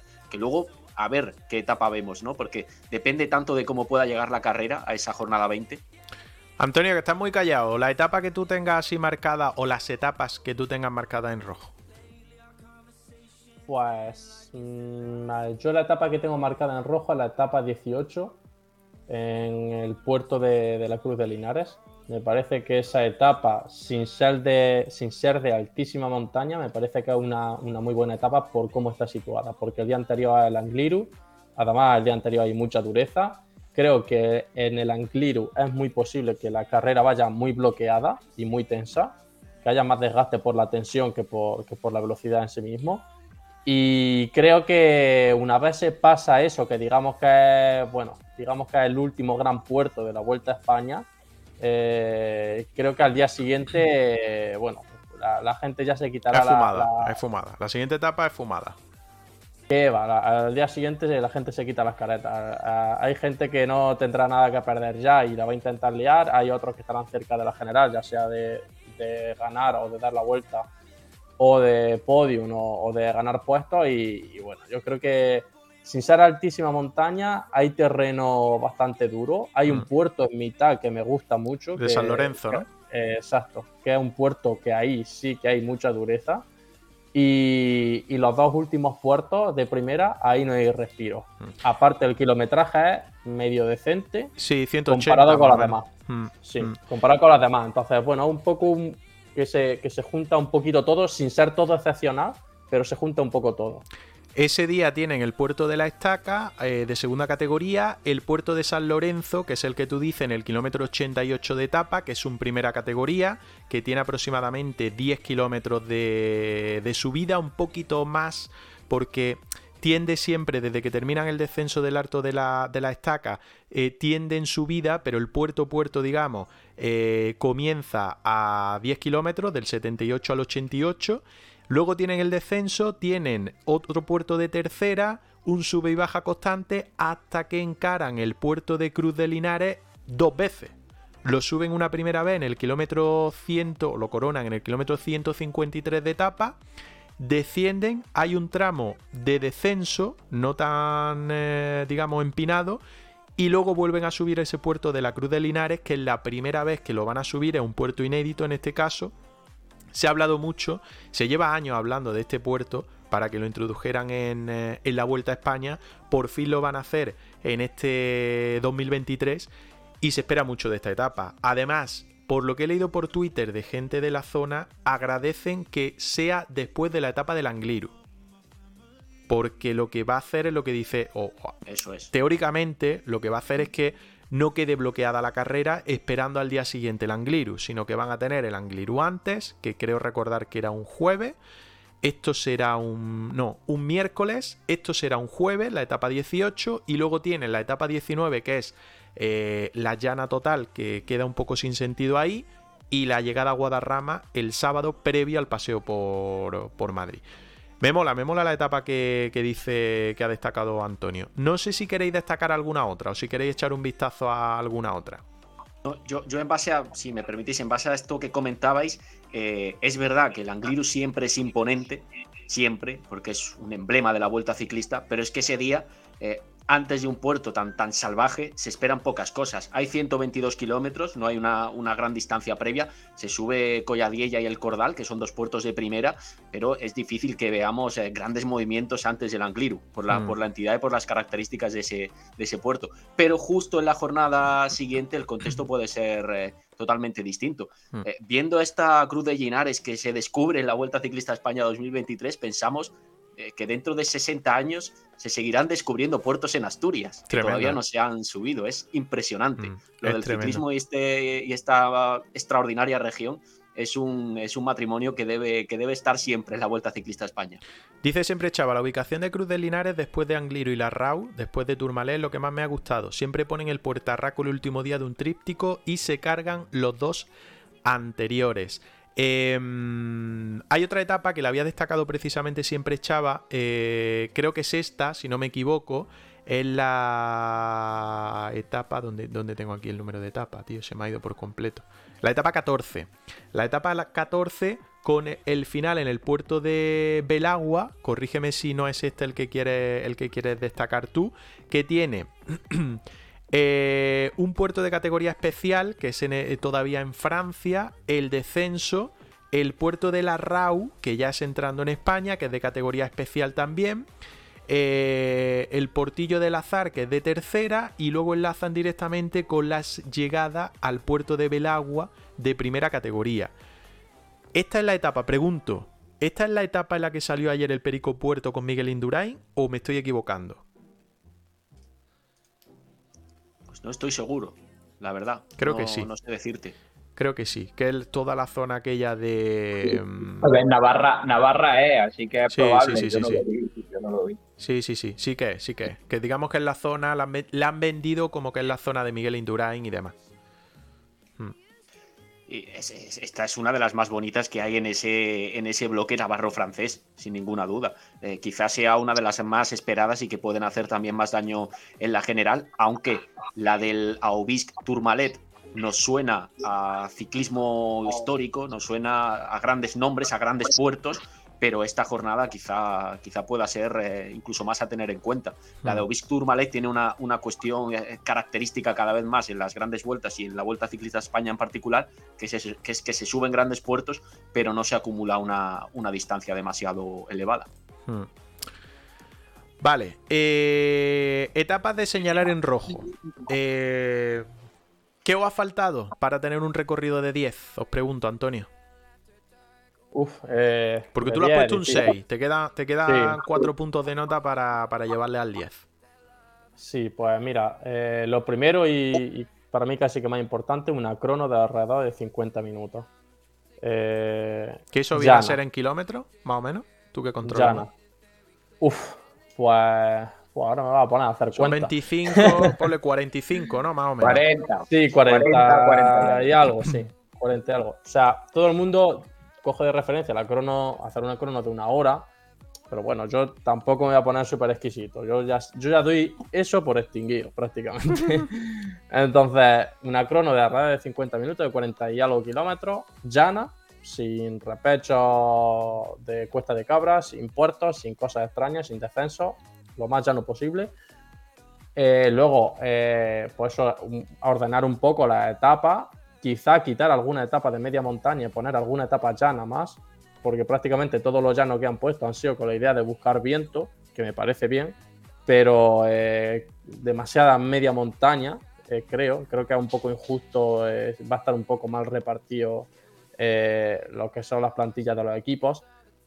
Y, luego, eh, bueno, sobre todo el kilometraje medio, al menos de las la etapas de alta montaña, vale que haya alguna que sea 160 kilómetros o incluso una etapa que sea de 130 kilómetros, una etapa corta y tal, que esto lo lleva prácticamente, ya lo hace casi todas las grandes vueltas, todos los años, vale que una, pero que la media no baje tanto, que haya por lo menos dos etapas de alta montaña que superen los 200 kilómetros. Es que lo de la, lo de la crono, lo de la crono, a mí me sorprende. Ostras, organizas una crono individual en Valladolid ancha es Castilla y la haces de 25 kilómetros, cuando perfectamente en, esa, en ese entorno podías haberlo hecha, podías haber hecho una crono bastante más adecuada para, para una, una, gran vuelta. Y eso a mí me ha sorprendido negativamente y ahí coincido con, eh, con Antonio. Es verdad que parece que institucionalizamos que para las televisiones es más cómodo o, más operativo que la crono sea, sea corta, que para la organización eh, también, porque así no le tienen que prestar coches a los equipos, etcétera. Y las cronos se están institucionalizando en, longitudes más cortas. Pero es que en ese, en ese terreno se podría. Además, ya que es una crono eh, para súper especialistas, porque es prácticamente llana en, su, en su totalidad, si tiras, si, si la lanzas más larga, eh, habría quedado más, más adecuada. Yo coincido en ese aspecto y también en el, kilometraje de, algunas etapas y he hecho en falta algún, alguna jornada más de emboscada, como la que se podría haber diseñado en Cantabria o como la que se podría haber diseñado quizá también y no se ha hecho entre las provincias de Burgos y Soria. Fernando, ¿qué te falta? Uy, qué gallo, por Dios, está cambiando la voz. Eh, ¿qué, te falta a ti para subir a ese 10 después del 7 que le has dado de nota? A ver, yo creo que, vamos a coincidir todos y, la gente que nos escucha, yo creo que, prácticamente todos también. Evidentemente, ya lo he dicho, la crono me parece ridícula. O sea, es que no, no concibo una crono de 25, de 25 kilómetros en una gran vuelta, la verdad. Yo que me perdonen los escaladores, pero es que lo veo así. Y, luego, ya os digo, coincido completamente con Antonio. Está muy bien que, como él ha dicho, que metan alguna alguna etapa corta, súper dura, como puede ser la del Tourmalet. A mí la del Tourmalet me encanta, ¿eh? De hecho, creo que, en, eso, en esos encadenados que hay, en el primero que es Tourmalet y luego Navarra, creo que va a haber más guerra en el Tourmalet y luego la siguiente va a ser de escapada y luego pasará al contrario. El Angliru va a ser más bloqueado y la Guisa Antonio va a ser la, la tralla. Pero bueno, ya se verá. Bueno, la está, cuestión está, Jabalambre también por ahí, está Chorre de Catí. Bueno, hay. Sí, no, no, sí, si, para jugar, si para jugar ciclista hay muchísimo terreno. Si, si la, la pena es que el, el, recorrido está bastante bien, creo que puede ser muy entretenido, hmm. pero le falta, le falta algo, le falta. No puedes poner no sé, es que no sé exactamente las que hay, pero creo que son tres o cuatro etapas que nos llegan a 140 kilómetros. Sí, sí, sí, sí.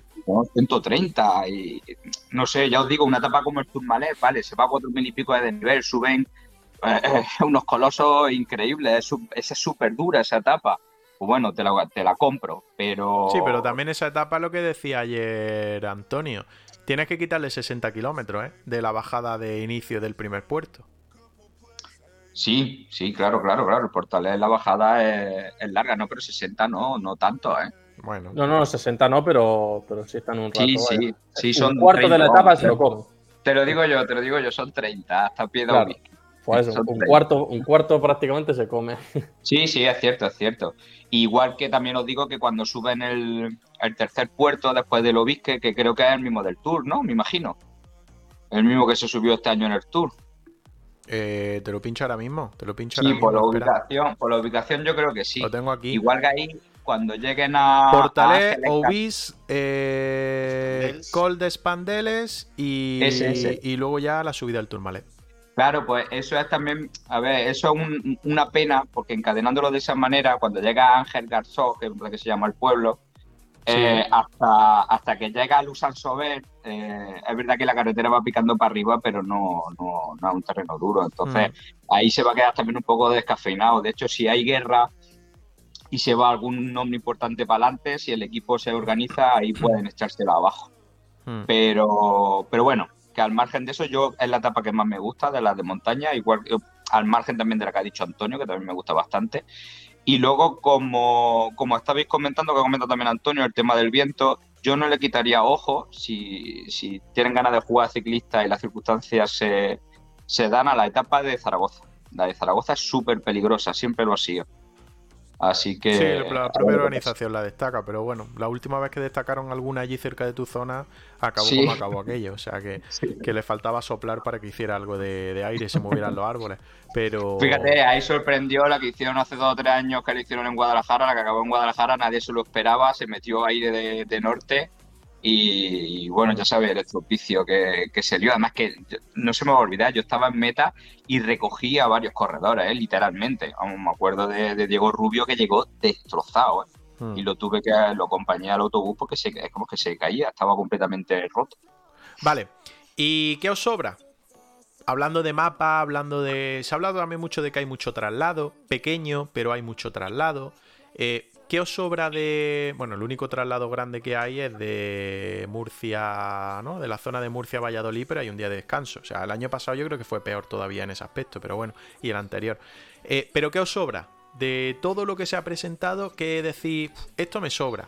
A mí la etapa 19 por la llana esta que hay ahí, a mí esa, me sobra, por ejemplo. Esa, esa, sí, sí, sin, duda, esa es la que sobra. Claro, has puesto en negrita justo la que creo que a casi todos nos, sobra, la, etapa entre, entre la Bañeza y, y ¿dónde es el final? En, ¿En este Iscar puede ser? Ah, en Iscar, en la provincia de Valladolid, exactamente. Son 177,4 kilómetros, pero una etapa eh, pura para, para, el control de los velocistas, los que haya ya por entonces en la vuelta, que tampoco irán demasiados, porque bueno, no hay, no hay, no hay mucho, mucho protagonismo o muchas jornadas mm. adecuadas para, mm. para ellos. Colocarla en un, en un día 19 de carrera, en una etapa 19, eh, cuando ahí ya lo, lo, que debe quedar es, es todo para, para la decisión de la general teniendo en cuenta que el, día 21 no cuenta porque es un, es un paseo triunfal, pues bueno, eso yo creo que a todos nos, eh, nos sobra junto al desorden de ciertas etapas, porque en los traslados hemos entrado en, en muchas ocasiones, es algo que va eh, de la mano de la, de la carrera.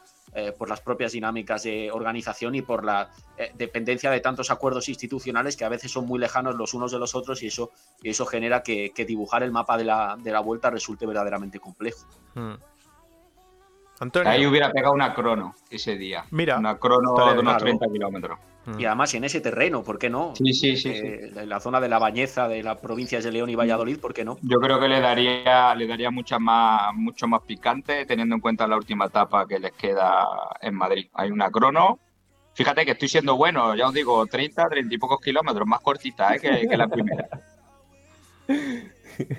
solo eso, después de, venir del encadenado de montaña, solo le pones eso y ya. Al día siguiente se suben en el rodillo para calentar y ni suda los pobres. Ya. Escucha, Antonio, si es que a mí no me pueden dejar, si yo organizara alguna vez una carrera, me matan los ciclistas. Ya, vaya, me lo puedo imaginar. A ver, yo desde, mi punto de vista, eh, la etapa llana esa, me imagino que lo habrán puesto por tema de viento, eh, pero es como tirar una moneda al, al aire y. Eso es y además con menos probabilidad prácticamente, porque bueno, al final tampoco es que sea una época eh, propicia en general. Eh, yo a mí esa etapa evidentemente me sobra, pero yo antes que esa incluso quitaría etapa unipuerto, que, es que es, una, un abuso. O sea, me parece que un par de etapas así eh, está bien, no me parece mal, eh, porque al final son etapas de YouTube, como yo digo, ¿no?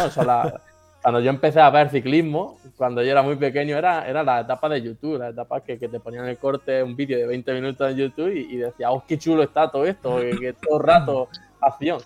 Pues, pues, eso, un par de ellas está bien, pero, pero esta, por ejemplo, que estás pinchando, eh, pues bueno. Es la que iba a decir, a esta le han caído palos como panes, ¿eh? Claro, es que esto, eh, ya me dirás tú aquí qué esperas. 119 kilómetros. Una fiesta. Sí, sí. 120 kilómetros totalmente llano por, eh, por Cantabria, que es precioso. Eh, porque pasan por Santillana del Mar, por Comillas, San Vicente de la Barquera, chulísimo. O sea, paisajes van a tener ahí. El helicóptero se va a hinchar. O sea, va a ser espectacular. Pero Menos mal que es en Cantabria sí, esta etapa, ¿eh? Como pero va a ser como ver un documental de la 2. Sí. Eh, a la misma hora aproximadamente porque, porque, porque va a ser así. Y luego tienen... pasan por algunos de los municipios más bonitos. sí, sí, sí, por eso te decías. Eh, Torre, Torre, la Vega, Santillana del Mar, Comillas, San Vicente de la Barquera, además mes de septiembre, o sea, inicio de septiembre, bueno, inicio, sí, el 14 de septiembre, ¿no? No, el 11 de septiembre esto, no, el 12, joder, qué lío tengo. El 12 de septiembre esto. Y luego terminan con ese puerto de segunda categoría que son eh, nada, o sea, 6 kilómetros. Segunda categoría en Vejes que terminan a 529 metros del mar, cuando van prácticamente a, orillas del mar toda, toda la etapa. A esta le han dado, vamos, palos como panes.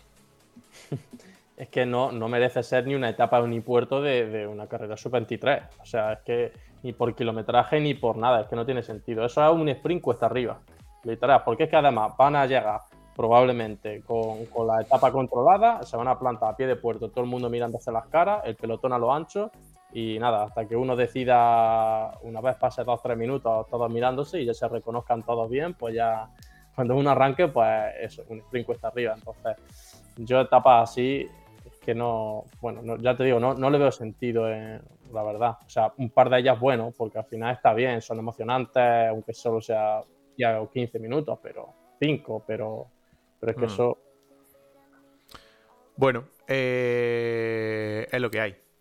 Es lo que hay. Y Esta no la vamos, no la vamos a tener que comer.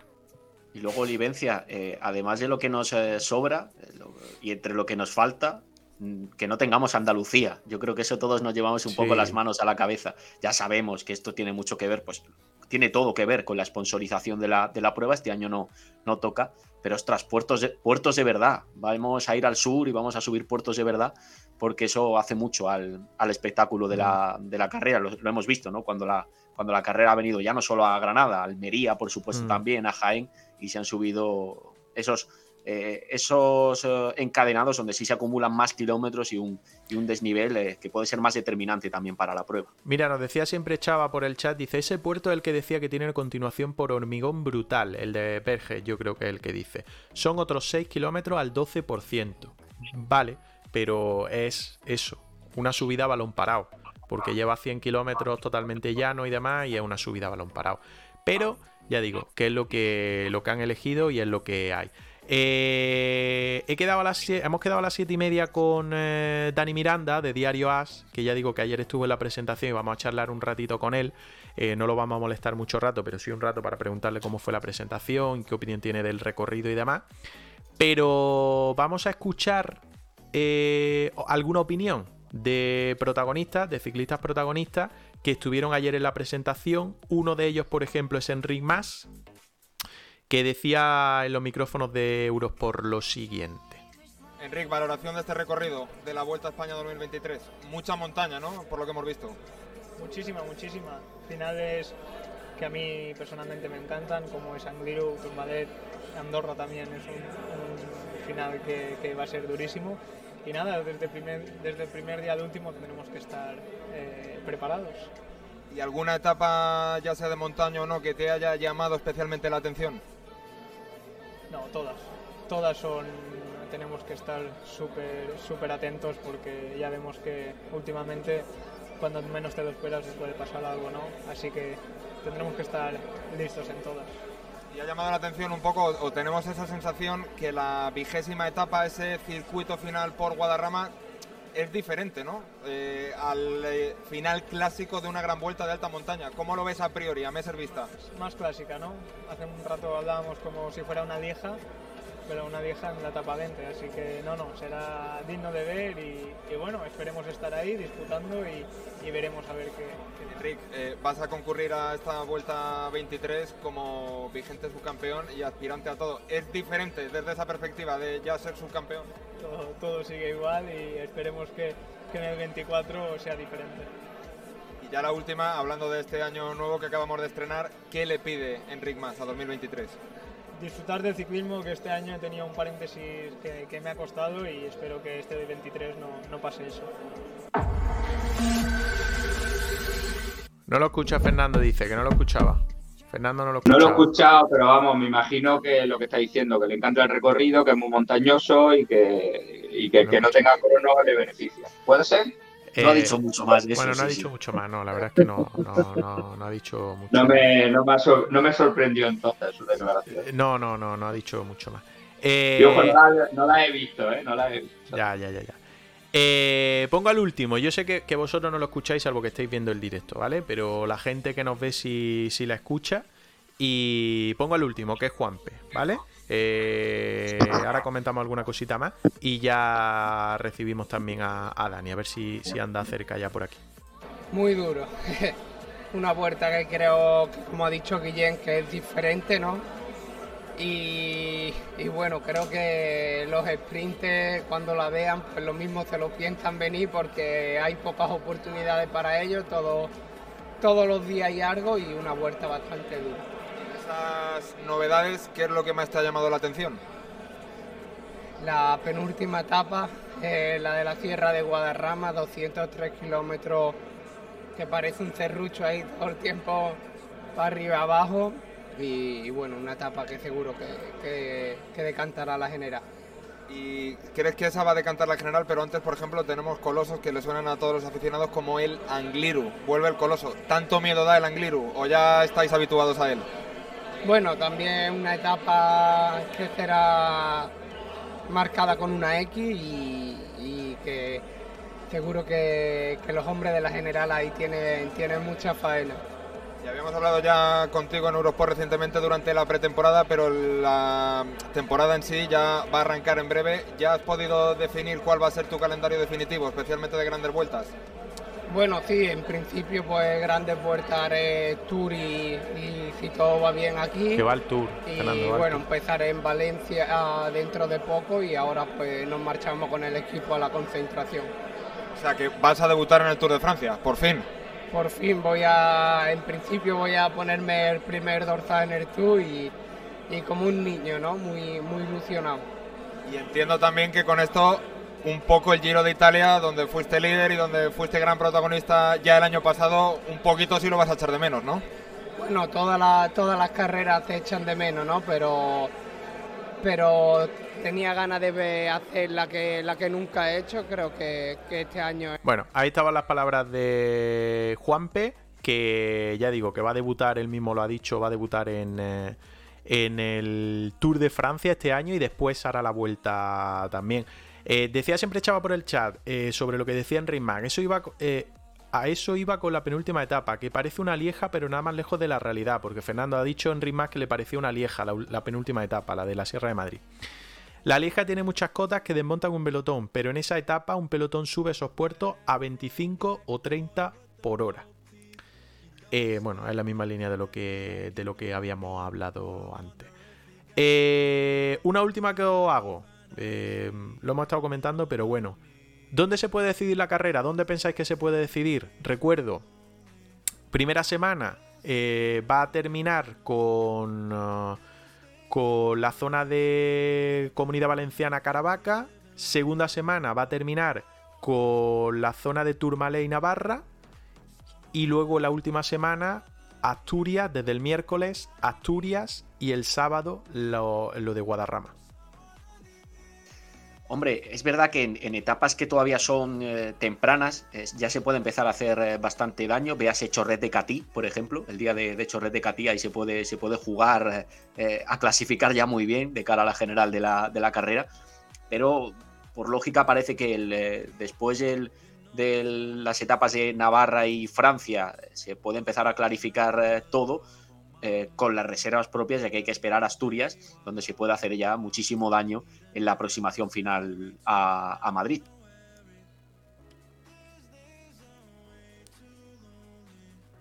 Yo pienso que, bueno, al final es difícil elegir porque hay tanta montaña y tanta media montaña que, que va a ser una, una, vuelta por eliminación y también va a ser una vuelta en la que haya gente que renazca pienso yo, porque hay muchas oportunidades. Eh, sí que creo que, será probablemente la etapa más decisiva, la 18, como, como he dicho antes al decir mi etapa favorita. También me gusta mucho la, etapa después del Tourmalet, creo que es donde se sube la RAU. Eh, esa etapa también es mi segunda favorita y también creo que, esa etapa va, va a decidir mucho la general. Fernando.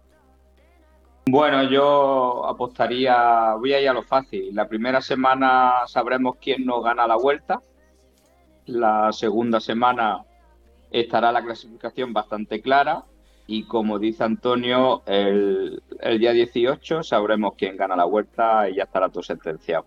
No creo que, en la última etapa de esta de Madrid pase, pase nada relevante, por lo menos con el ganador de la vuelta. ¿eh? No creo que nadie le dé la vuelta a la, a la clasificación ya en esa etapa como ha pasado en otro año. bueno, este año mismo, bueno, eh, la última edición ha pasado también. No fue una etapa como tal la de Guadarrama porque fue distinta, pero poco se movió. Lo único que lo intentó fue Ayuso, así un poco tipo fantasma, a ver qué pasaba. Pero Renko estaba como estaba, Enric también estaba bastante fuerte y nadie se movió. Entraron prácticamente todos de la, de la mano. Pero bueno. Lo Eh, que, lo- dime. lo- nada, último apunte. Sí. Lo que sí es, lo que sí es verdad es que la- por el recorrido que hay, como estamos hablando, que, que- que el recorrido es duro y se las trae con, con los finales que tiene, incluso etapas súper llanas o en principio llanas, como puede ser la de Barcelona, luego que subir Montjuic justo el segundo día. Eh, creo que los ganadores de etapa va a ser un poco como está pasando los dos últimos años, van a ser gente de, de mucha clase, eso casi seguro Dudo que tengamos o que los corredores más modestos tengan, tengan la oportunidad. Ojalá me equivoque, pero me da la sensación de que de que va a ser etapa para esos segundos espadas, para esos gregarios de, de- de lujo, incluso para, pues, para líderes que, que caigan en la clasificación. Claro, porque todo esto es lo que iba a decir. Todo esto va a depender del cartel. Porque Eso ahora es. mismo eh, tenemos un mapa, tenemos un recorrido, pero no hay cartel. El Giro y el Tour sí ya tienen prácticamente quién van a ser los que van a luchar por la prueba, pero la Vuelta a España siempre pasa, ¿eh? No es, no es algo que vaya a sorprender, porque excepto este último año con Renko, eh, todos los años pasa igual. Mm, No se, va no se conoce el cartel que lo va a disputar, pues prácticamente hasta el final. Pero esto cambia mucho. No va a ser lo mismo que tengamos a un dominador como Renko el año pasado o como Roglic los últimos años, aunque en menor medida yo creo que lo de Renko fue más mano dura eh, en esta última edición de 2022, que tener algo más abierto. Porque 100% parece que el único que va a ir va a ser Ayuso. Sí, pero luego ya sabemos lo que pasa con la Vuelta Ciclista a España, que hay gente que se marca el Tour, no salen las cosas bien y acaban en la Vuelta, puede ocurrir también con el Giro, gente que, que Claro. quiere que su objetivo principal pasa por, por el Rosa y, y las cosas no salen bien y acaban en, en la Vuelta. Ese papel que tiene la carrera española, un poquito, que no suene mal, pero un poquito de depósito de los eh, problemas en, en Giro y, y Tour le ha beneficiado, lo hemos comentado muchas veces, más de lo que le ha perjudicado, sin duda ninguna. Y en este 2023 puede acabar ocurriendo algo parecido. Fíjate que yo desde, desde tan lejos tengo una corazonada positiva respecto al espectáculo que podemos ver en la carrera y respecto a la participación. Eh, pese a los puntos bajos de, muchas etapas que hemos comentado aquí, que algunas de ellas luego se pueden convertir en un auténtico show, porque estamos solo analizando el perfil y el papel, luego veremos en qué acaba la, la cosa.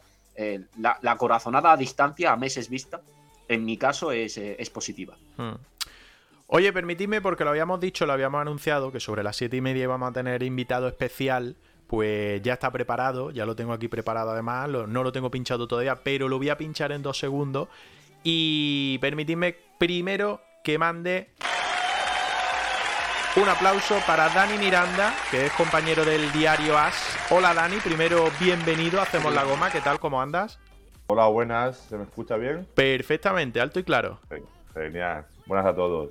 Muy buena. ¿Cómo, cómo, cómo estás después de esa presentación y de conocer ayer el recorrido de, la Vuelta a España 2022? Que todos estábamos un poco deseando de conocerlo. Pues bien, casi recién llegado de Barcelona, un poco constipado, que han sido días intensos, pero bien, con, ganas de vuelta ya de una vez, ya que vimos lo que es el mapa en sí de, de lo que nos espera este año y, con muchas ganas de que llegue. Queda mucho hasta entonces, mucha carrera, mucho ciclismo, pero, pero la pinta es buena. Oye, yo estoy rodeado aquí de, de gente importante, aunque tú veas ahí a un hombre con barba mayor sentado en un, en un sofá casi reclinado, eh, no, lo veas de esa forma. Es Fernando Sánchez. eh, luego está Antonio Campos, que es preparador de Leolo Cometa, de- del equipo Pro y del equipo Sub-23 Junior. Y mi compi Andrés Porcel, que gestiona más o menos esto de Hacemos la Goma conmigo cada semana y llevamos ya un, un cierto tiempo realizándolo. Tú estuviste ayer in situ, estuviste ayer en el Palau de la Música de Barcelona. Em, claro, nosotros lo vimos por la tele, estuvimos reaccionando aquí en Twitch, nos acompañó la gente, eh, estuvimos viendo cómo era lo del recorrido, estuvimos rajando el recorrido, estuvimos viendo las cosas buenas del recorrido que veíamos. Hoy también hemos estado haciendo un pequeño análisis, pero claro, tú palpaste el ambiente allí de, de- de los ciclistas, de los pocos ciclistas creo que había allí representados, que eso es otra cosa, y de la gente del ciclismo, aparte de la organización. ¿Qué palpaste allí? ¿Qué, qué sentido había? ¿Había ganas de vuelta? ¿No había ganas de vuelta? ¿Cómo reaccionaron después de conocer el recorrido? El sentir general era de, de muy duro. Los corredores, los propios organizadores sabían que que era un diseño quizá... eh, incluso Guillén le pregunté, me dijo, es una vuelta que mira al cielo, el mejor resumen que, que, pudo, que pudo haber hecho, porque es una vuelta muy dura, muy recorrido que, que si fuera velocista o incluso un caza etapas te, te pensará venir seguramente. Te Sí, lo sí. piensa.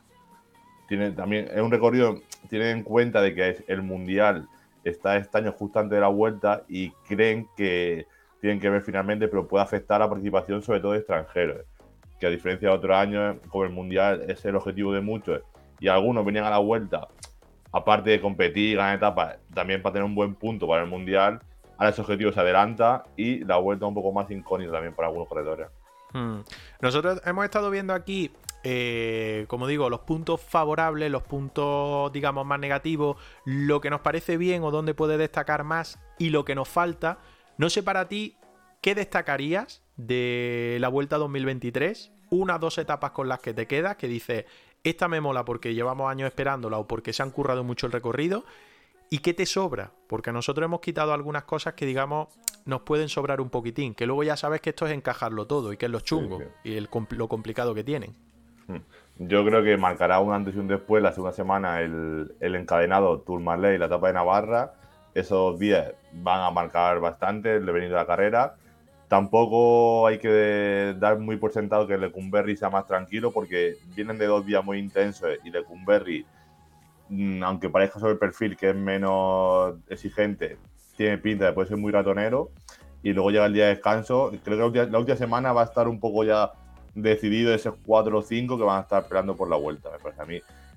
Y del recorrido, pues, sentido general he visto, sí que verdad que por lo que he leído, por ejemplo, el tema Verges, el final, que puede ser más duro, más exigente, etapas así de, de, por así decirlo, en llanas con final en alto, es lo que he visto a la gente más es el, esa pega, por así decirlo, aparte de, esto ya es un debate que cada vez está más de moda, el tema de, de la crono. Ya así, la tendencia ahora mismo es la de poca crono hoy en día, y, y la vuelta pues sigue también la tendencia esa, la verdad.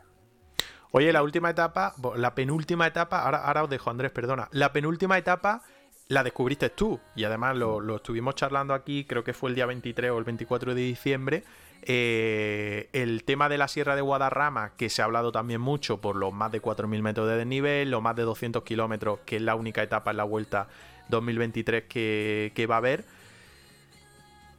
¿Qué sentir, te de- qué sentir dejó allí? Porque ya digo que tú fuiste quien lo publicó en Diario As eh, el pasado mes de diciembre. ¿Qué sentido o qué sentir hay allí? Porque hemos visto alguna declaración de Enric Mas que la compara con una lieja. Otros que te- no terminan de ver que, que vaya a ser una etapa parecida a aquella de Galicia de hace dos años que, que dio mucho de sí y que a lo mejor se podría comparar. No sé, ¿qué, qué, qué- qué palpaste tú allí? Yo, para empezar, cuando esa, esa información, cuando la conseguí después de uf, muchas llamadas, muchos días intensos, a mí mismo me descuadraba porque yo tenía un mapa mental en mi cabeza, El- no el sé de qué, todo, de Asturias y etapas demás, y tal. eso es. Claro, y cuando ya conseguí lo de Guadarrama, hasta me tuve que asegurar por una segunda fuente para decir, es que mm, tengo, que ser- tengo que asegurarme bien porque es que me... eh, sí que había imaginado, yo Asturias tenía seguro que no, porque en eventos recientes el propio Guillermo nos dijo, va a ser una emboscada final, la última vuelta, no sé qué, en eventos que había aquí en Madrid de ciclismo, de Ujú. actos y tal, y una emboscada no puede ser ni mucho menos el Angliru, el Angliru no, no, no es ni mucho menos algo que se puede referir, y ya estuve indagando desde entonces hasta que di con, di con esto. Y luego, una vez allí, eh, justo hablar con Enric Mas, digo, ¿crees que tiene esta etapa algo que ver con la Enna cerrada del año pasado o simplemente que está cerca de Madrid ya está? Y dice, nada, no tiene nada que ver. Dice, estos son más de 200 kilómetros después de 19 etapas, un estilo clásica, es mucho, mucho, mucho más dura y, y ese día posiblemente, obviamente no se puede ganar y perder una vuelta, pero si está la, se puede hacer daño de diferencia. Es que ahí, incluso más que el recorrido, juega ya en la fatiga, el- Claro. la táctica de equipo. Esta sí que se puede asemejar un poco más a la famosa del 2015 con Fabio Aro y Dumolín, que era del año pasado seguramente. Andrés. Dani, en general, en general con, el, con el mapa que se presentó ayer en Barcelona de esta vuelta 2023, podemos decir eh, que la continuidad la filosofía de lo que ha sido la carrera en los últimos años sigue ahí, ¿no? Ese, ese modelo que, digamos, eh, a nivel espectáculo ha ido saliendo especialmente bien, sobre todo en las últimas vueltas. Yo creo que incluso este año ha dado un paso más, porque el año pasado se, cuando dejan la duda de, oye, ¿cuál es la etapa reina de la vuelta? Cuando ni el propio aficionado lo sabe, es que dice, joder, entonces qué montaña hay.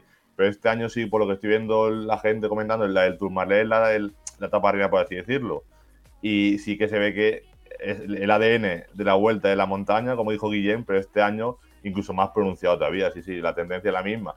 Quizás se ha rebajado un pelín más lo de final el muro, que un día tranquilo de repente te llega una pared para acabar. Quizás eso se ha rebajado un pelín, pero la tendencia de la vuelta va a ser siempre va a ser siempre muy similar y, y no tiene pinta de que por futuros proyectos que tiene, no tiene pinta de que vaya a cambiar a corto plazo. Oye, por el chat le podéis dejar también alguna pregunta para Dani, que se la, se la trasladamos, para que, sobre todo, conocer eso, lo que se vivió ayer allí en Barcelona, en el Palau de la Música. Eh, Antonio, Fernando, ¿alguna pregunta que tengáis? ¿Alguna curiosidad? Bueno, yo la pregunta que tendría es que, qué sensación ha causado la, etapa número 19, eh, la etapa que es totalmente plana, justo después del bloque de montaña, justo después de, esta famosa etapa 20 que se está hablando tanto. Eh, si allí ha, habido algún, bueno, alguien ha dado algún motivo o, está puesta con una intención especial o, bueno, simplemente era porque logísticamente era lo que venía bien. Dice la de la bañeza. La de Iscar, sí. Yo creo que siempre tiene que haber una especie de, de día, por así decirlo, tranquilo eh, antes de la traca final. Y además, en este caso, yo creo que sobre todo por logística, si no, no había forma de, cuadrar, llevar la, carrera a Madrid, estando en Asturias, en Cantabria, dos días antes. Por eso vi que, sin embargo, creo que ha sido la etapa como más secreta, por así decirlo, que eso le habrá gustado la vuelta porque tanto la bañeza como Iscar no... A ver, Dani, que no te escuchamos. No sé si te has muteado, tienes una llamada o algo. ¿Ahora? Ahora sí, ahora sí, ahora sí. Ah, vale. Me refería a eso, que digo, que ha sido la etapa más, fácil decirlo, más escondida. Y yo simplemente creo que aparte de un sprint como para los corredores, que, que sea el último antes de Madrid, pero también es mucha aventura que a esa altura vaya un, un sprint asegurado porque ya después de no sé cuántas etapas, de 18 ya no hay nada asegurado. Y creo que es sobre todo por logística, la verdad. Vale, pensaba que digo, eh, bueno, igual es por tema de buscaban algo de viento o por lo que, algo así que me pierdo. No, mm, no es específicamente por eso, pero me han contado que por lo visto la forma en la que se baja Iscar sí que es factible que haya viento, no es, como Zaragoza que cuentan con que posiblemente el viento sea asegurado. Pero es una zona de la que si hay viento se va a notar, no es que sea una zona que diga que está muy protegida, por lo que me han contado, vamos. Yo mm. esa zona no la tengo todavía explorada. Perfecto, gracias. Fernando. Nada. No, no, la verdad que, que, pregunta no, me ha llamado la atención porque justo cuando iba a entrar iba a hacer yo el comentario que la he hecho que a mí lo que me da miedo de este año en la vuelta es el tema del mundial. El que hayan adelantado al mundial, eh, estoy convencido de que vamos a perder eh, más de una estrella, sobre todo extranjera, que como bien dice Dani, venía eh, a, preparar, a preparar el mundial aquí en la vuelta y claro, esa gente la vamos a perder. Entonces, mm. ya digo, no es pregunta, es simplemente apuntar también lo que ha dicho él, porque, porque creo que sí, no sé si sí de la organización están más o menos preocupados por ese tema, pero es cierto que, yo creo que eso va a ser un hándicap este año muy grande y seguramente perderemos algún gallo importante. Ayer, ayer Dani, precisamente, Machín bajó el suflé un poco con el tema Pogachar, que siempre parece que año a año es lo que, lo que se repite, ¿no? De si Pogachar va a venir a, a la vuelta, si va a tener fuerzas después del tour, si va a tener ganas. Bajó el sufle con eso, se dijo que, que Ayuso era la carta del UAE pero claro, es que un ratito antes de todo eso saltó la noticia de que Pogachar iba a adelantar también em, su inicio de temporada, que seguramente lo va a hacer aquí en España en lugar de, de, los Emiratos, como es habitual y demás. No sé si, aprovechando lo que dice Fernando, no sé si se habló algo de favoritos o de gente que pueda venir. A ver, por parte, eh, justo también ayer como de Italia, sacaron lo de lo de Pogacha. Yo también hablé ahí con gente de la carrera de Jaén, con propia mm. gente de UAE y demás. Y por lo que parece, para que debuten en Jaén, ahora mismo lo que hay una diferencia económica, básicamente. Esta sí la cosa que está por ver, porque la gente que organizó el, el Criterium de Madrid, en el que vino Pogacha, también está muy implicada en Jaén. Sí pueden ir de la mano y puede que tengan sintonía, pero a día de hoy no está ni mucho menos cerrado que, vaya a ir a Jaén. Que pueda ir, la posibilidad existe, pero parece que eso, que tienen que ajustar términos económicos. Así que Eso ya depende a día de hoy, por lo que parece, de la, de la diputación de allí. Luego, el tema de- del mundial, sí. De, ellos, que- a Guillén yo le pregunté directamente por eso, luego ya un poco después de acabar todo. Y me dijo que ellos han hecho este recorrido también pensando en parte en eso, en la circunstancia de que hay corredores de que puede que no, que con el mundial pues se salten la vuelta porque no, o que no la hagan. Y tiene pinta de que va a ser un componente de la vuelta de, de duelo entre españoles. Va a ir Ayuso, va a ir Rodríguez, va a ir Enrique Más, va a ir Juan P. López y, y más que se apuntará durante la marcha gente. Y lo de Pogacar a día de hoy, la vuelta, sí que verás que los, los últimos años ha dejado como la duda de vengo o no vengo y luego no Mm. venir. Ahora va a ser Ayuso, sí o sí, por lo que dice el equipo y el propio Machín. Va a ser Ayuso. El propio Ayuso lo dijo hace poco en Ágil, una entrevista con él. Su objetivo es la vuelta y me extraña que si Ayuso viene a liderar la vuelta después de ser tercero el año pasado, venga también Tadei. La verdad que hace difícil pensarlo. Mm. Dani, Bueno. precisamente ese peso, ese peso nacional de la carrera que apuntabas en esta, en esta respuesta es un elemento muy, muy interesante, el peso que pueden tener eh, los protagonistas, eh, los ciclistas españoles como protagonistas en el 23. Eso se reflejó en la presentación de ayer, ¿verdad? En los asistentes, porque eh, prácticamente todos podemos decir eran, eran ciclistas españoles. Sí, sí, los que yo no pude verlo por la tele porque estaban en el acto, pero había algunos más de varios corredores de Euskaltel, de Pharma, Jesús Herrada, Mar Soler, tal, que eran sobre todo españoles. Algunos no hablaron, no intervinieron, pero era, mucho español. También algunos estaban cerca entrenando por la costa, por, por Tarragona, entonces se pasaron. Y diría que extranjero no recuerdo yo ningún corredor. Sí que Yo creo que que- no salió ninguno, ¿no? Sí, sí ves que son fechas delicadas, que muchos equipos están concentrados, otros ya están en altura, otros están ya preparando el inicio para arrancar y sí que es verdad que es una fecha que habitualmente siempre esto es en diciembre, pero con el Mundial de Fútbol decidieron aplazarlo a enero para que tuviera el foco principal lo de la vuelta en sí y no hubo extranjeros, sí que tiene pinta de eso, de que la gente quiere referentes españoles, quiere, por así decirlo, ídolos de aquí de, de cerca, de sentirlo aquí, de vivirlo y, la vuelta también quiere apostar por ello, quiere, quiere mucho español aquí. Oye, relacionado con eso, con el tema de gente que va a ir, eh, lo ponía por el chat eh, siempre Chava y era una pregunta que tenía yo también. Eh, lo siguiente que de lo que se va a hablar en, en Vuelta a España son las invitaciones. Los dos últimos años, digamos que la Vuelta ha tenido la suerte de que la UCI ha aumentado el tema de las invitaciones a una más y solo se ha quedado uno de los españoles fuera, en este caso en 2022 el Caja Rural. ¿Qué va a pasar en 2023? Porque en principio son dos, salvo que el Loto, eh, el Loto o el Total Energy digan que no van a la vuelta. Sí, de hecho hemos sacado en, en AE, después de ayer hemos sacado un, un artículo de eso, de por lo que nos dijeron, va a ser más pronto que tarde, que se sepa ya la, perdón, la decisión. Y sí, sí, eh, lo del año pasado fueron tres de manera excepcional. Y ahora mismo son dos. Ahora mismo hay 18 equipos World Tour, más los dos Pro Team, que son el Lotto y el, el Total Energy, que se lo ganaron por ranking.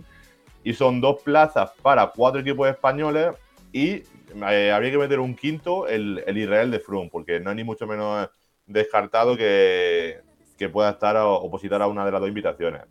Así que este año van a estar más caras que nunca. Yo hablo con algún equipo y alguno lo ve complicado, la verdad, pero quieren hacer un calendario ahora mismo sin pensar en la vuelta y si luego les viene, pues eso que ha venido. Pero por ejemplo, ayer había representantes de todos los equipos, de Euskaltel, de Que Pharma, de, de Burgos, mm, ¿cuál, cuál más me dejo? ¿Euskaltel, Burgos?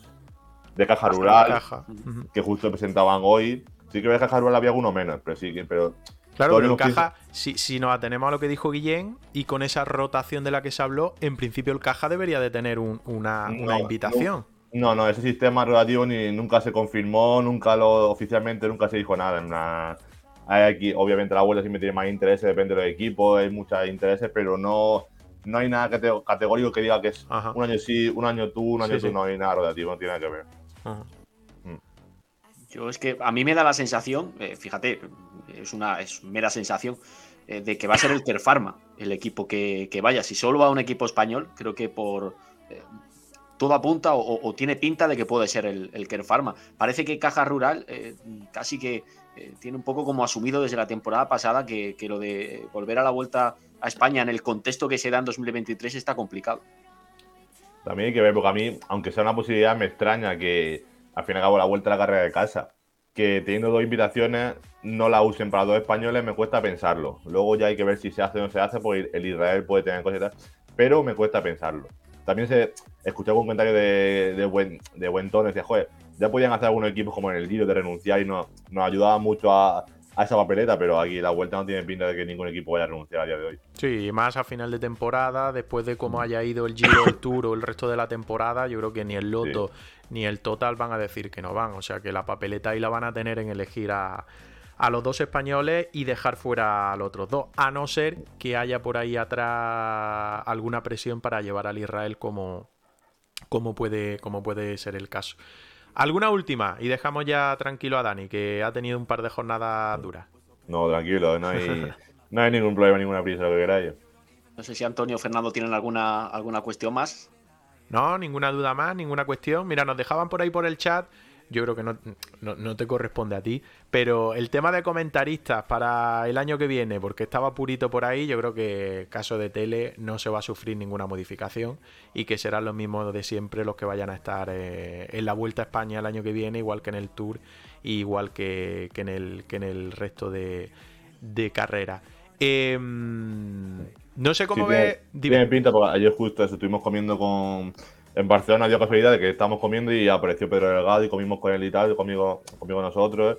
Nos contó una historia que puso hace poco en Twitter de una carta, de una aficionada, cosas así, muy anécdota, muy, muy suya y nada, y tiene pinta de que seguirá con Carlos Andrés, con quien también se entiende y al menos a nivel de deporte y la uno seguirán los dos. Sí que verás que Pulito cada vez aparece más en, en las mm. etapas de la vuelta, pero harán como siempre, el tema invitado irán turnando gente gente de, equipos españoles, sobre todo, eso más que nada de cara al tour, pero invitados, incluso, incluso ya cada vez más, más chicas, más ciclistas, más de las mm. féminas, van alternando cada vez más, sí. Oye, la temporada arranca la semana que viene, el día 17, eh, en Australia. El Movistar ha tenido ese pequeño percance con la baja de, Oscar Rodríguez, que al final no ha viajado a Australia y, y por tanto el equipo va a estar con, con seis ciclistas. Em, aprovecho para preguntarte, ya aprovechando un poco que estás con nosotros. Eh, ¿Cómo ves el tema Movistar? ¿Cómo ves esa posible continuidad del cambio que se vivió después del Tour de Francia? Ese revivir eh, con la salvación, ese posible cambio, digamos, de, no sé, filosofía, de, entrada de nuevo aire, no sé cómo, cómo calificarlo, pero bueno, la temporada de Movistar del único equipo español del World Tour o del World Team, que luego me regaña Alix, eh, ¿cómo lo ves tú? Eh, sobre todo va a ser la primera, va a estar marcada por el año 1 sin Valverde. Ahí también a ver cómo esto, Enric va a ser el líder único indiscutible. Se le ve al menos visualmente y a la forma de hablar y de comunicarse, que por ejemplo el año pasado en el Tour era una sombra de lo que a día de hoy Enric. En la vuelta ya se le veía más suelto, más a menos, ya, lo que a nivel de trato con la gente y hablando.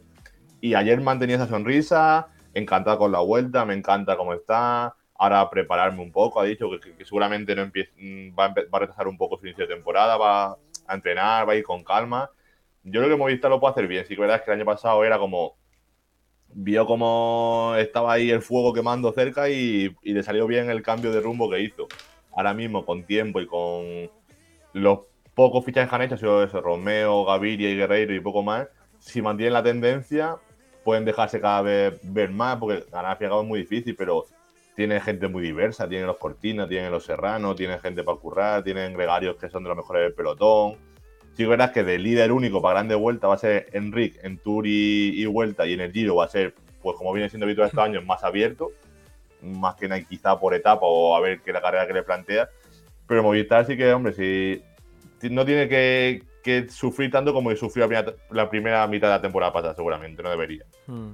Y con lo que has dicho, imagino que Enric más está ante su gran oportunidad de, una grande, porque si a la vuelta se planta en un buen estado de forma, como en este 2022, y encima no, o aparentemente, o en teoría, no vienen rebotados ninguno de los bichos de Giro de Tour, y va a ser una vuelta más a lo español o a lo nacional, puede ser su gran oportunidad de, dar el golpe definitivo encima de la mesa. Ayer le dijimos eso y justo dijo, bueno, a último hora siempre se apunta a alguien, es decir, que no, que no descarta que, que, te puede, aquí te puede cambiar todo, que alguien, algún, alguno de los corredores más fuertes vaya al tour y se caiga la primera semana, se recupere y llega a la vuelta como un tiro, que no pueda hacer mundial, luego ya la temporada pasa muchas cosas, pero sí que verás que Enrique ya tiene 28 años, en la vuelta ha hecho segundo tres veces, que poca broma, pero sí que verás que si lo que el salto de ganar, que es un salto muy importante, este año puede ser el, año, al menos en el que lo tenga más cerca, porque esto años, casi segundos, y que verás que no ha sido un mano a mano que ha tenido una vuelta a un, a un paso. le ha costado, estaba lejos, pero ahora mismo, si le ve con esta, esta confianza, esta motivación, puede optar seriamente a ello. Mm. Y por último, al menos por mi parte, no sé si aquí la grupeta tiene alguna más. Eh, nosotros sabes que estamos por Granada, la mayoría de nosotros, y que tenemos un diamante por pulir todavía, yo creo, que es Carlos Rodríguez. No sé cómo ves esta próxima temporada para él y que acaba contrato. Que acaba contrato con Ineo. No sé qué futuro le, le ve, si más cercano al azul Movistar o si lo ve volando fuera de, España como, como ha hecho desde que, desde que debutó en profesionales. Ayer también justo hablando de eso, del posible dúo generacional, hablamos eso con Enrique, eh, ponte que estés tú, que esté Ayuso, que esté Carlos, y no para, de no, no para de repetir a Carlos. Yo en Carlos tengo mucha confianza, incluso como aficionado me parece que hará grandes cosas. No quiere decir que Ayuso no, no lo piense de ello, pero al menos a quien se refiere siempre es a Carlos y a Carlos. Yo creo que le, dedica muchos piropos, muchas cosas bonitas. Y sí que verás que este año acaba contrato, sí que verás que Lineos confía mucho en él porque ha dejado salir a Carapaz, ha dejado salir a Yates, ha perdido gente de referencia para generales y a Carlos lo ha mantenido. Falta, falta mucho este año, pero obviamente sí que es una posibilidad de que pueda acabar ahí. Obviamente ahora mismo es todo lo que se hable, no hay ninguna certeza de nada, pero buena gran relación con gente de allí también eh, la tiene, obviamente, y confían en él. Hmm. Hmm. Andrea, ¿alguna última y cerramos? Sí, Sí, sí, yo sí quería plantearle una última cuestión a Dani, el que conoce bien eh, la organización de la, de la, Vuelta a España. Quería preguntarte por la, por la prueba femenina, si se percibe eh, el crecimiento que, los aficionados empezamos a ver en la, en la, Vuelta Ciclista a España femenina a nivel de organización, de la propia comunicación de la carrera y de la proyección que se le está empezando a, a dar. Sí, sí, totalmente. Ya para empezar este año, el cambio de nombre aunque parezca que son unas simples letras, ayuda bastante porque ya que se llame la Vuelta Femenino ya quiere le equipar a la masculina. Luego también el cambio de fechas que será en, mayo, que es un calendario puramente español que también ayuda a ello porque luego ya en septiembre, al fin y al cabo, si coincide con la masculina, no es que la solapen, pero sí que verás que la atención máxima está centrada en, la de los chicos. Al fin y al cabo, y lo entiendo, porque suele ser como que la vuelta femenina era la última semana o, acaba la una y empieza otra. En mayo, independiente por su parte, creo que, sí que tendrá este año importancia y sobre todo el tema de la tele, que este año quieren que tenga tele, que tenga una buena cobertura y, básicamente seguir con, el auge que tiene actualmente el ciclismo femenino. Hmm. Oye, Dani, con un auténtico placer, que queríamos palpar un poco también eh, cómo se había vivido la presentación allí en directo, porque nosotros no, no, tenemos, no teníamos la oportunidad de, de, estar allí en Barcelona, en el Palau de la Música, de ver qué habían opinado y qué habían contado los protagonistas. Y lo dicho, que estás invitado a pasarte por aquí por nuestra grupeta cuando quieras. Pues a mí un placer. Ahora me toca un poquito también de seguir viajando porque estaré la semana que viene en Benidorm, que el creo que vienen los tres, los tres monstruos y estaremos por allá porque también tiene pinta de ser algo muy, muy bonito. Y luego me toca Challenge de Mallorca también a final de, a final de mes, así que ya, mm iremos para allá porque es el, por así decirlo, el, inicio competitivo aquí en Europa, porque más allá de Australia, a ver seguramente quién empieza en, en Mallorca, quién se deja ver y tal. Las primeras carreras siempre son más. Antes se venía, por lo visto, lo que contaba los antiguos, las primeras carreras era como para ponerse a tono, ahora ya nada, ahora ya vienen directamente a, ganar. Con el cuchillo entre los dientes, vaya. Básicamente, ya, ya no hay, no hay medias tintas. Así que sí, estamos en contacto y aquí estaremos para, para lo que haga falta, sin duda, hombre. Yo también muy agradecido por, por dejarme entrar aquí a opinar con vosotros. Un placer, Dani, que estamos en contacto, lo dicho, y que mucha suerte y que te leemos en el diario As y en la página web del diario As. Un abrazo. Un abrazo. Un abrazo. Ahí despedimos a Dani Miranda, que nos ha contado un poco también, pues eso, cómo se vivió ayer la presentación de la Vuelta Ciclista a España, en este caso en directo allí en Barcelona. Decía siempre Chava, Dice, como corredor no sé, pero como yerno estoy seguro que Carlos Rodríguez es el yerno perfecto. esa no... Mucha gente tiene, tiene esa, esa Sí, sí. Oye, que vamos a ir recogiendo bártulos, ¿no? Ya está bien. Ya ayer estuvimos una horita y media presentando la vuelta, hoy haciendo un poco de reacción más o de análisis un poco más tranquilo de la vuelta. Hemos tenido a Dani Miranda del diario As, un auténtico placer que haya estado con nosotros. Hemos tenido la sección nueva de Pame Cycling, de preparación, y espero que Fernando Sánchez no se haya aburrido mucho. Yo no, siempre me, me achaca a mí. Yo estoy aquí en la gloria escuchando, hablando de ciclismo. No Me digas que tienes la chimenea encendida. Sí, mira. La madre que. Que, que me ha hecho mucha gracia lo de que los antiguos iban a Mallorca. que no hace tantos años de eso. Ay, Dios mío. El degradado bien, ¿no? Que me voy a hacer yo uno Mira, como el tuyo. mira, mira. Ahí está, ahí está, ahí está. Ahí está, ahí está. El que no se entere de nada, que se meta en el grupo de Que Telegram. se de meta, que se Goma. meta. El que quiera saber, Eso el que quiera saber de qué estamos hablando, que se meta en el grupo de Telegram. Eso es, eso es. Fernando Sánchez, fin de semana que si quieres, y si no, la semana que viene, miércoles, nos vemos. Sí, y, y si quieres nos vemos encima de la bici, porque estoy aquí en Granada. Es así verdad, que Es verdad, bueno. invitado estáis. Es verdad, Aunque es no sé si voy a llegar el fin de semana porque estoy destrozado. bueno, poquito a poco. Ya sabes que yo he salido de lo que he salido y no sé. No sé cómo me lo voy a plantear. No sé cómo me voy a Los, plantear com- el los fin. comienzos son muy malos, ya te lo digo. Ya, ya, ya, ya, ya. Eso es, eso es. Un abrazo, estamos en contacto. Si no, nos vemos por aquí. Venga, un abrazo a todos. Antonio, lo mismo, que muchas gracias por lo de ayer, muchas gracias por lo de hoy. Es un auténtico placer tenerte porque tu sabiduría nos enriquece a todos y a todos también los que nos siguen. Así que muchas gracias. Nada, a vosotros por, eh, por echar el ratillo que echamos, que yo encantado, siempre que estoy, siempre que esté libre, pues yo por mí un podcast o dos seguidos no hay ningún problema.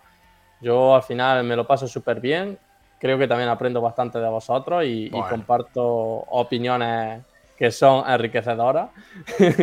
no te tiras piedras ya tan pronto. y, nada, que, que yo por mi parte, genial, eh, me lo he pasado súper bien. Así que nos vemos prontito.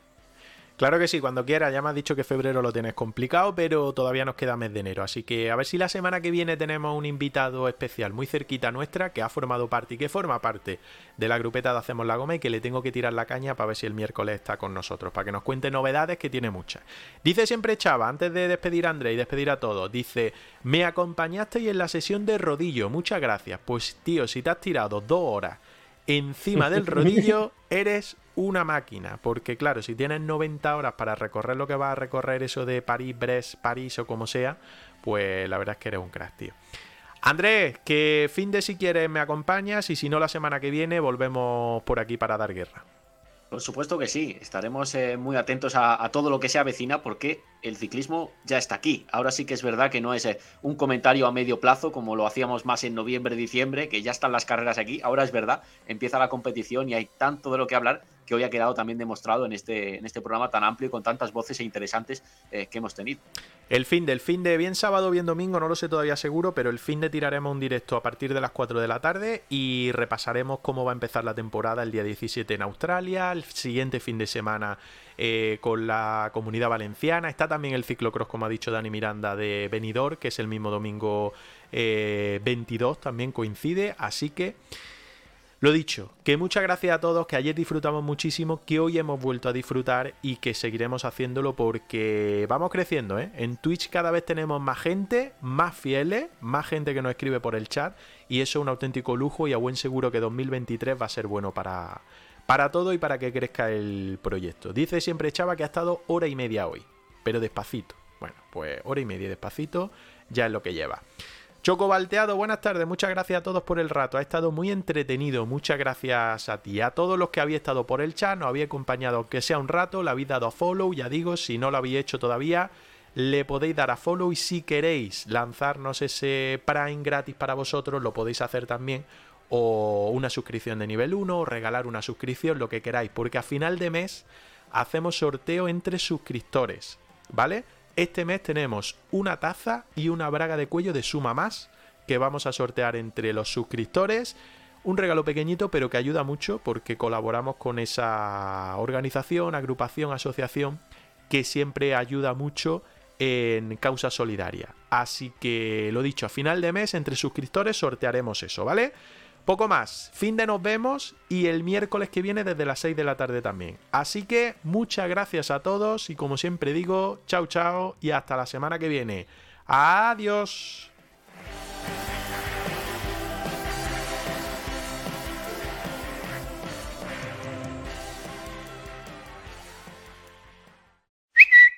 Síguenos en Twitch, en Twitter y en Instagram. Hacemos la goma cada miércoles desde las 6 de la tarde en directo en Twitch y los fines de semana con las mejores carreras de ciclismo.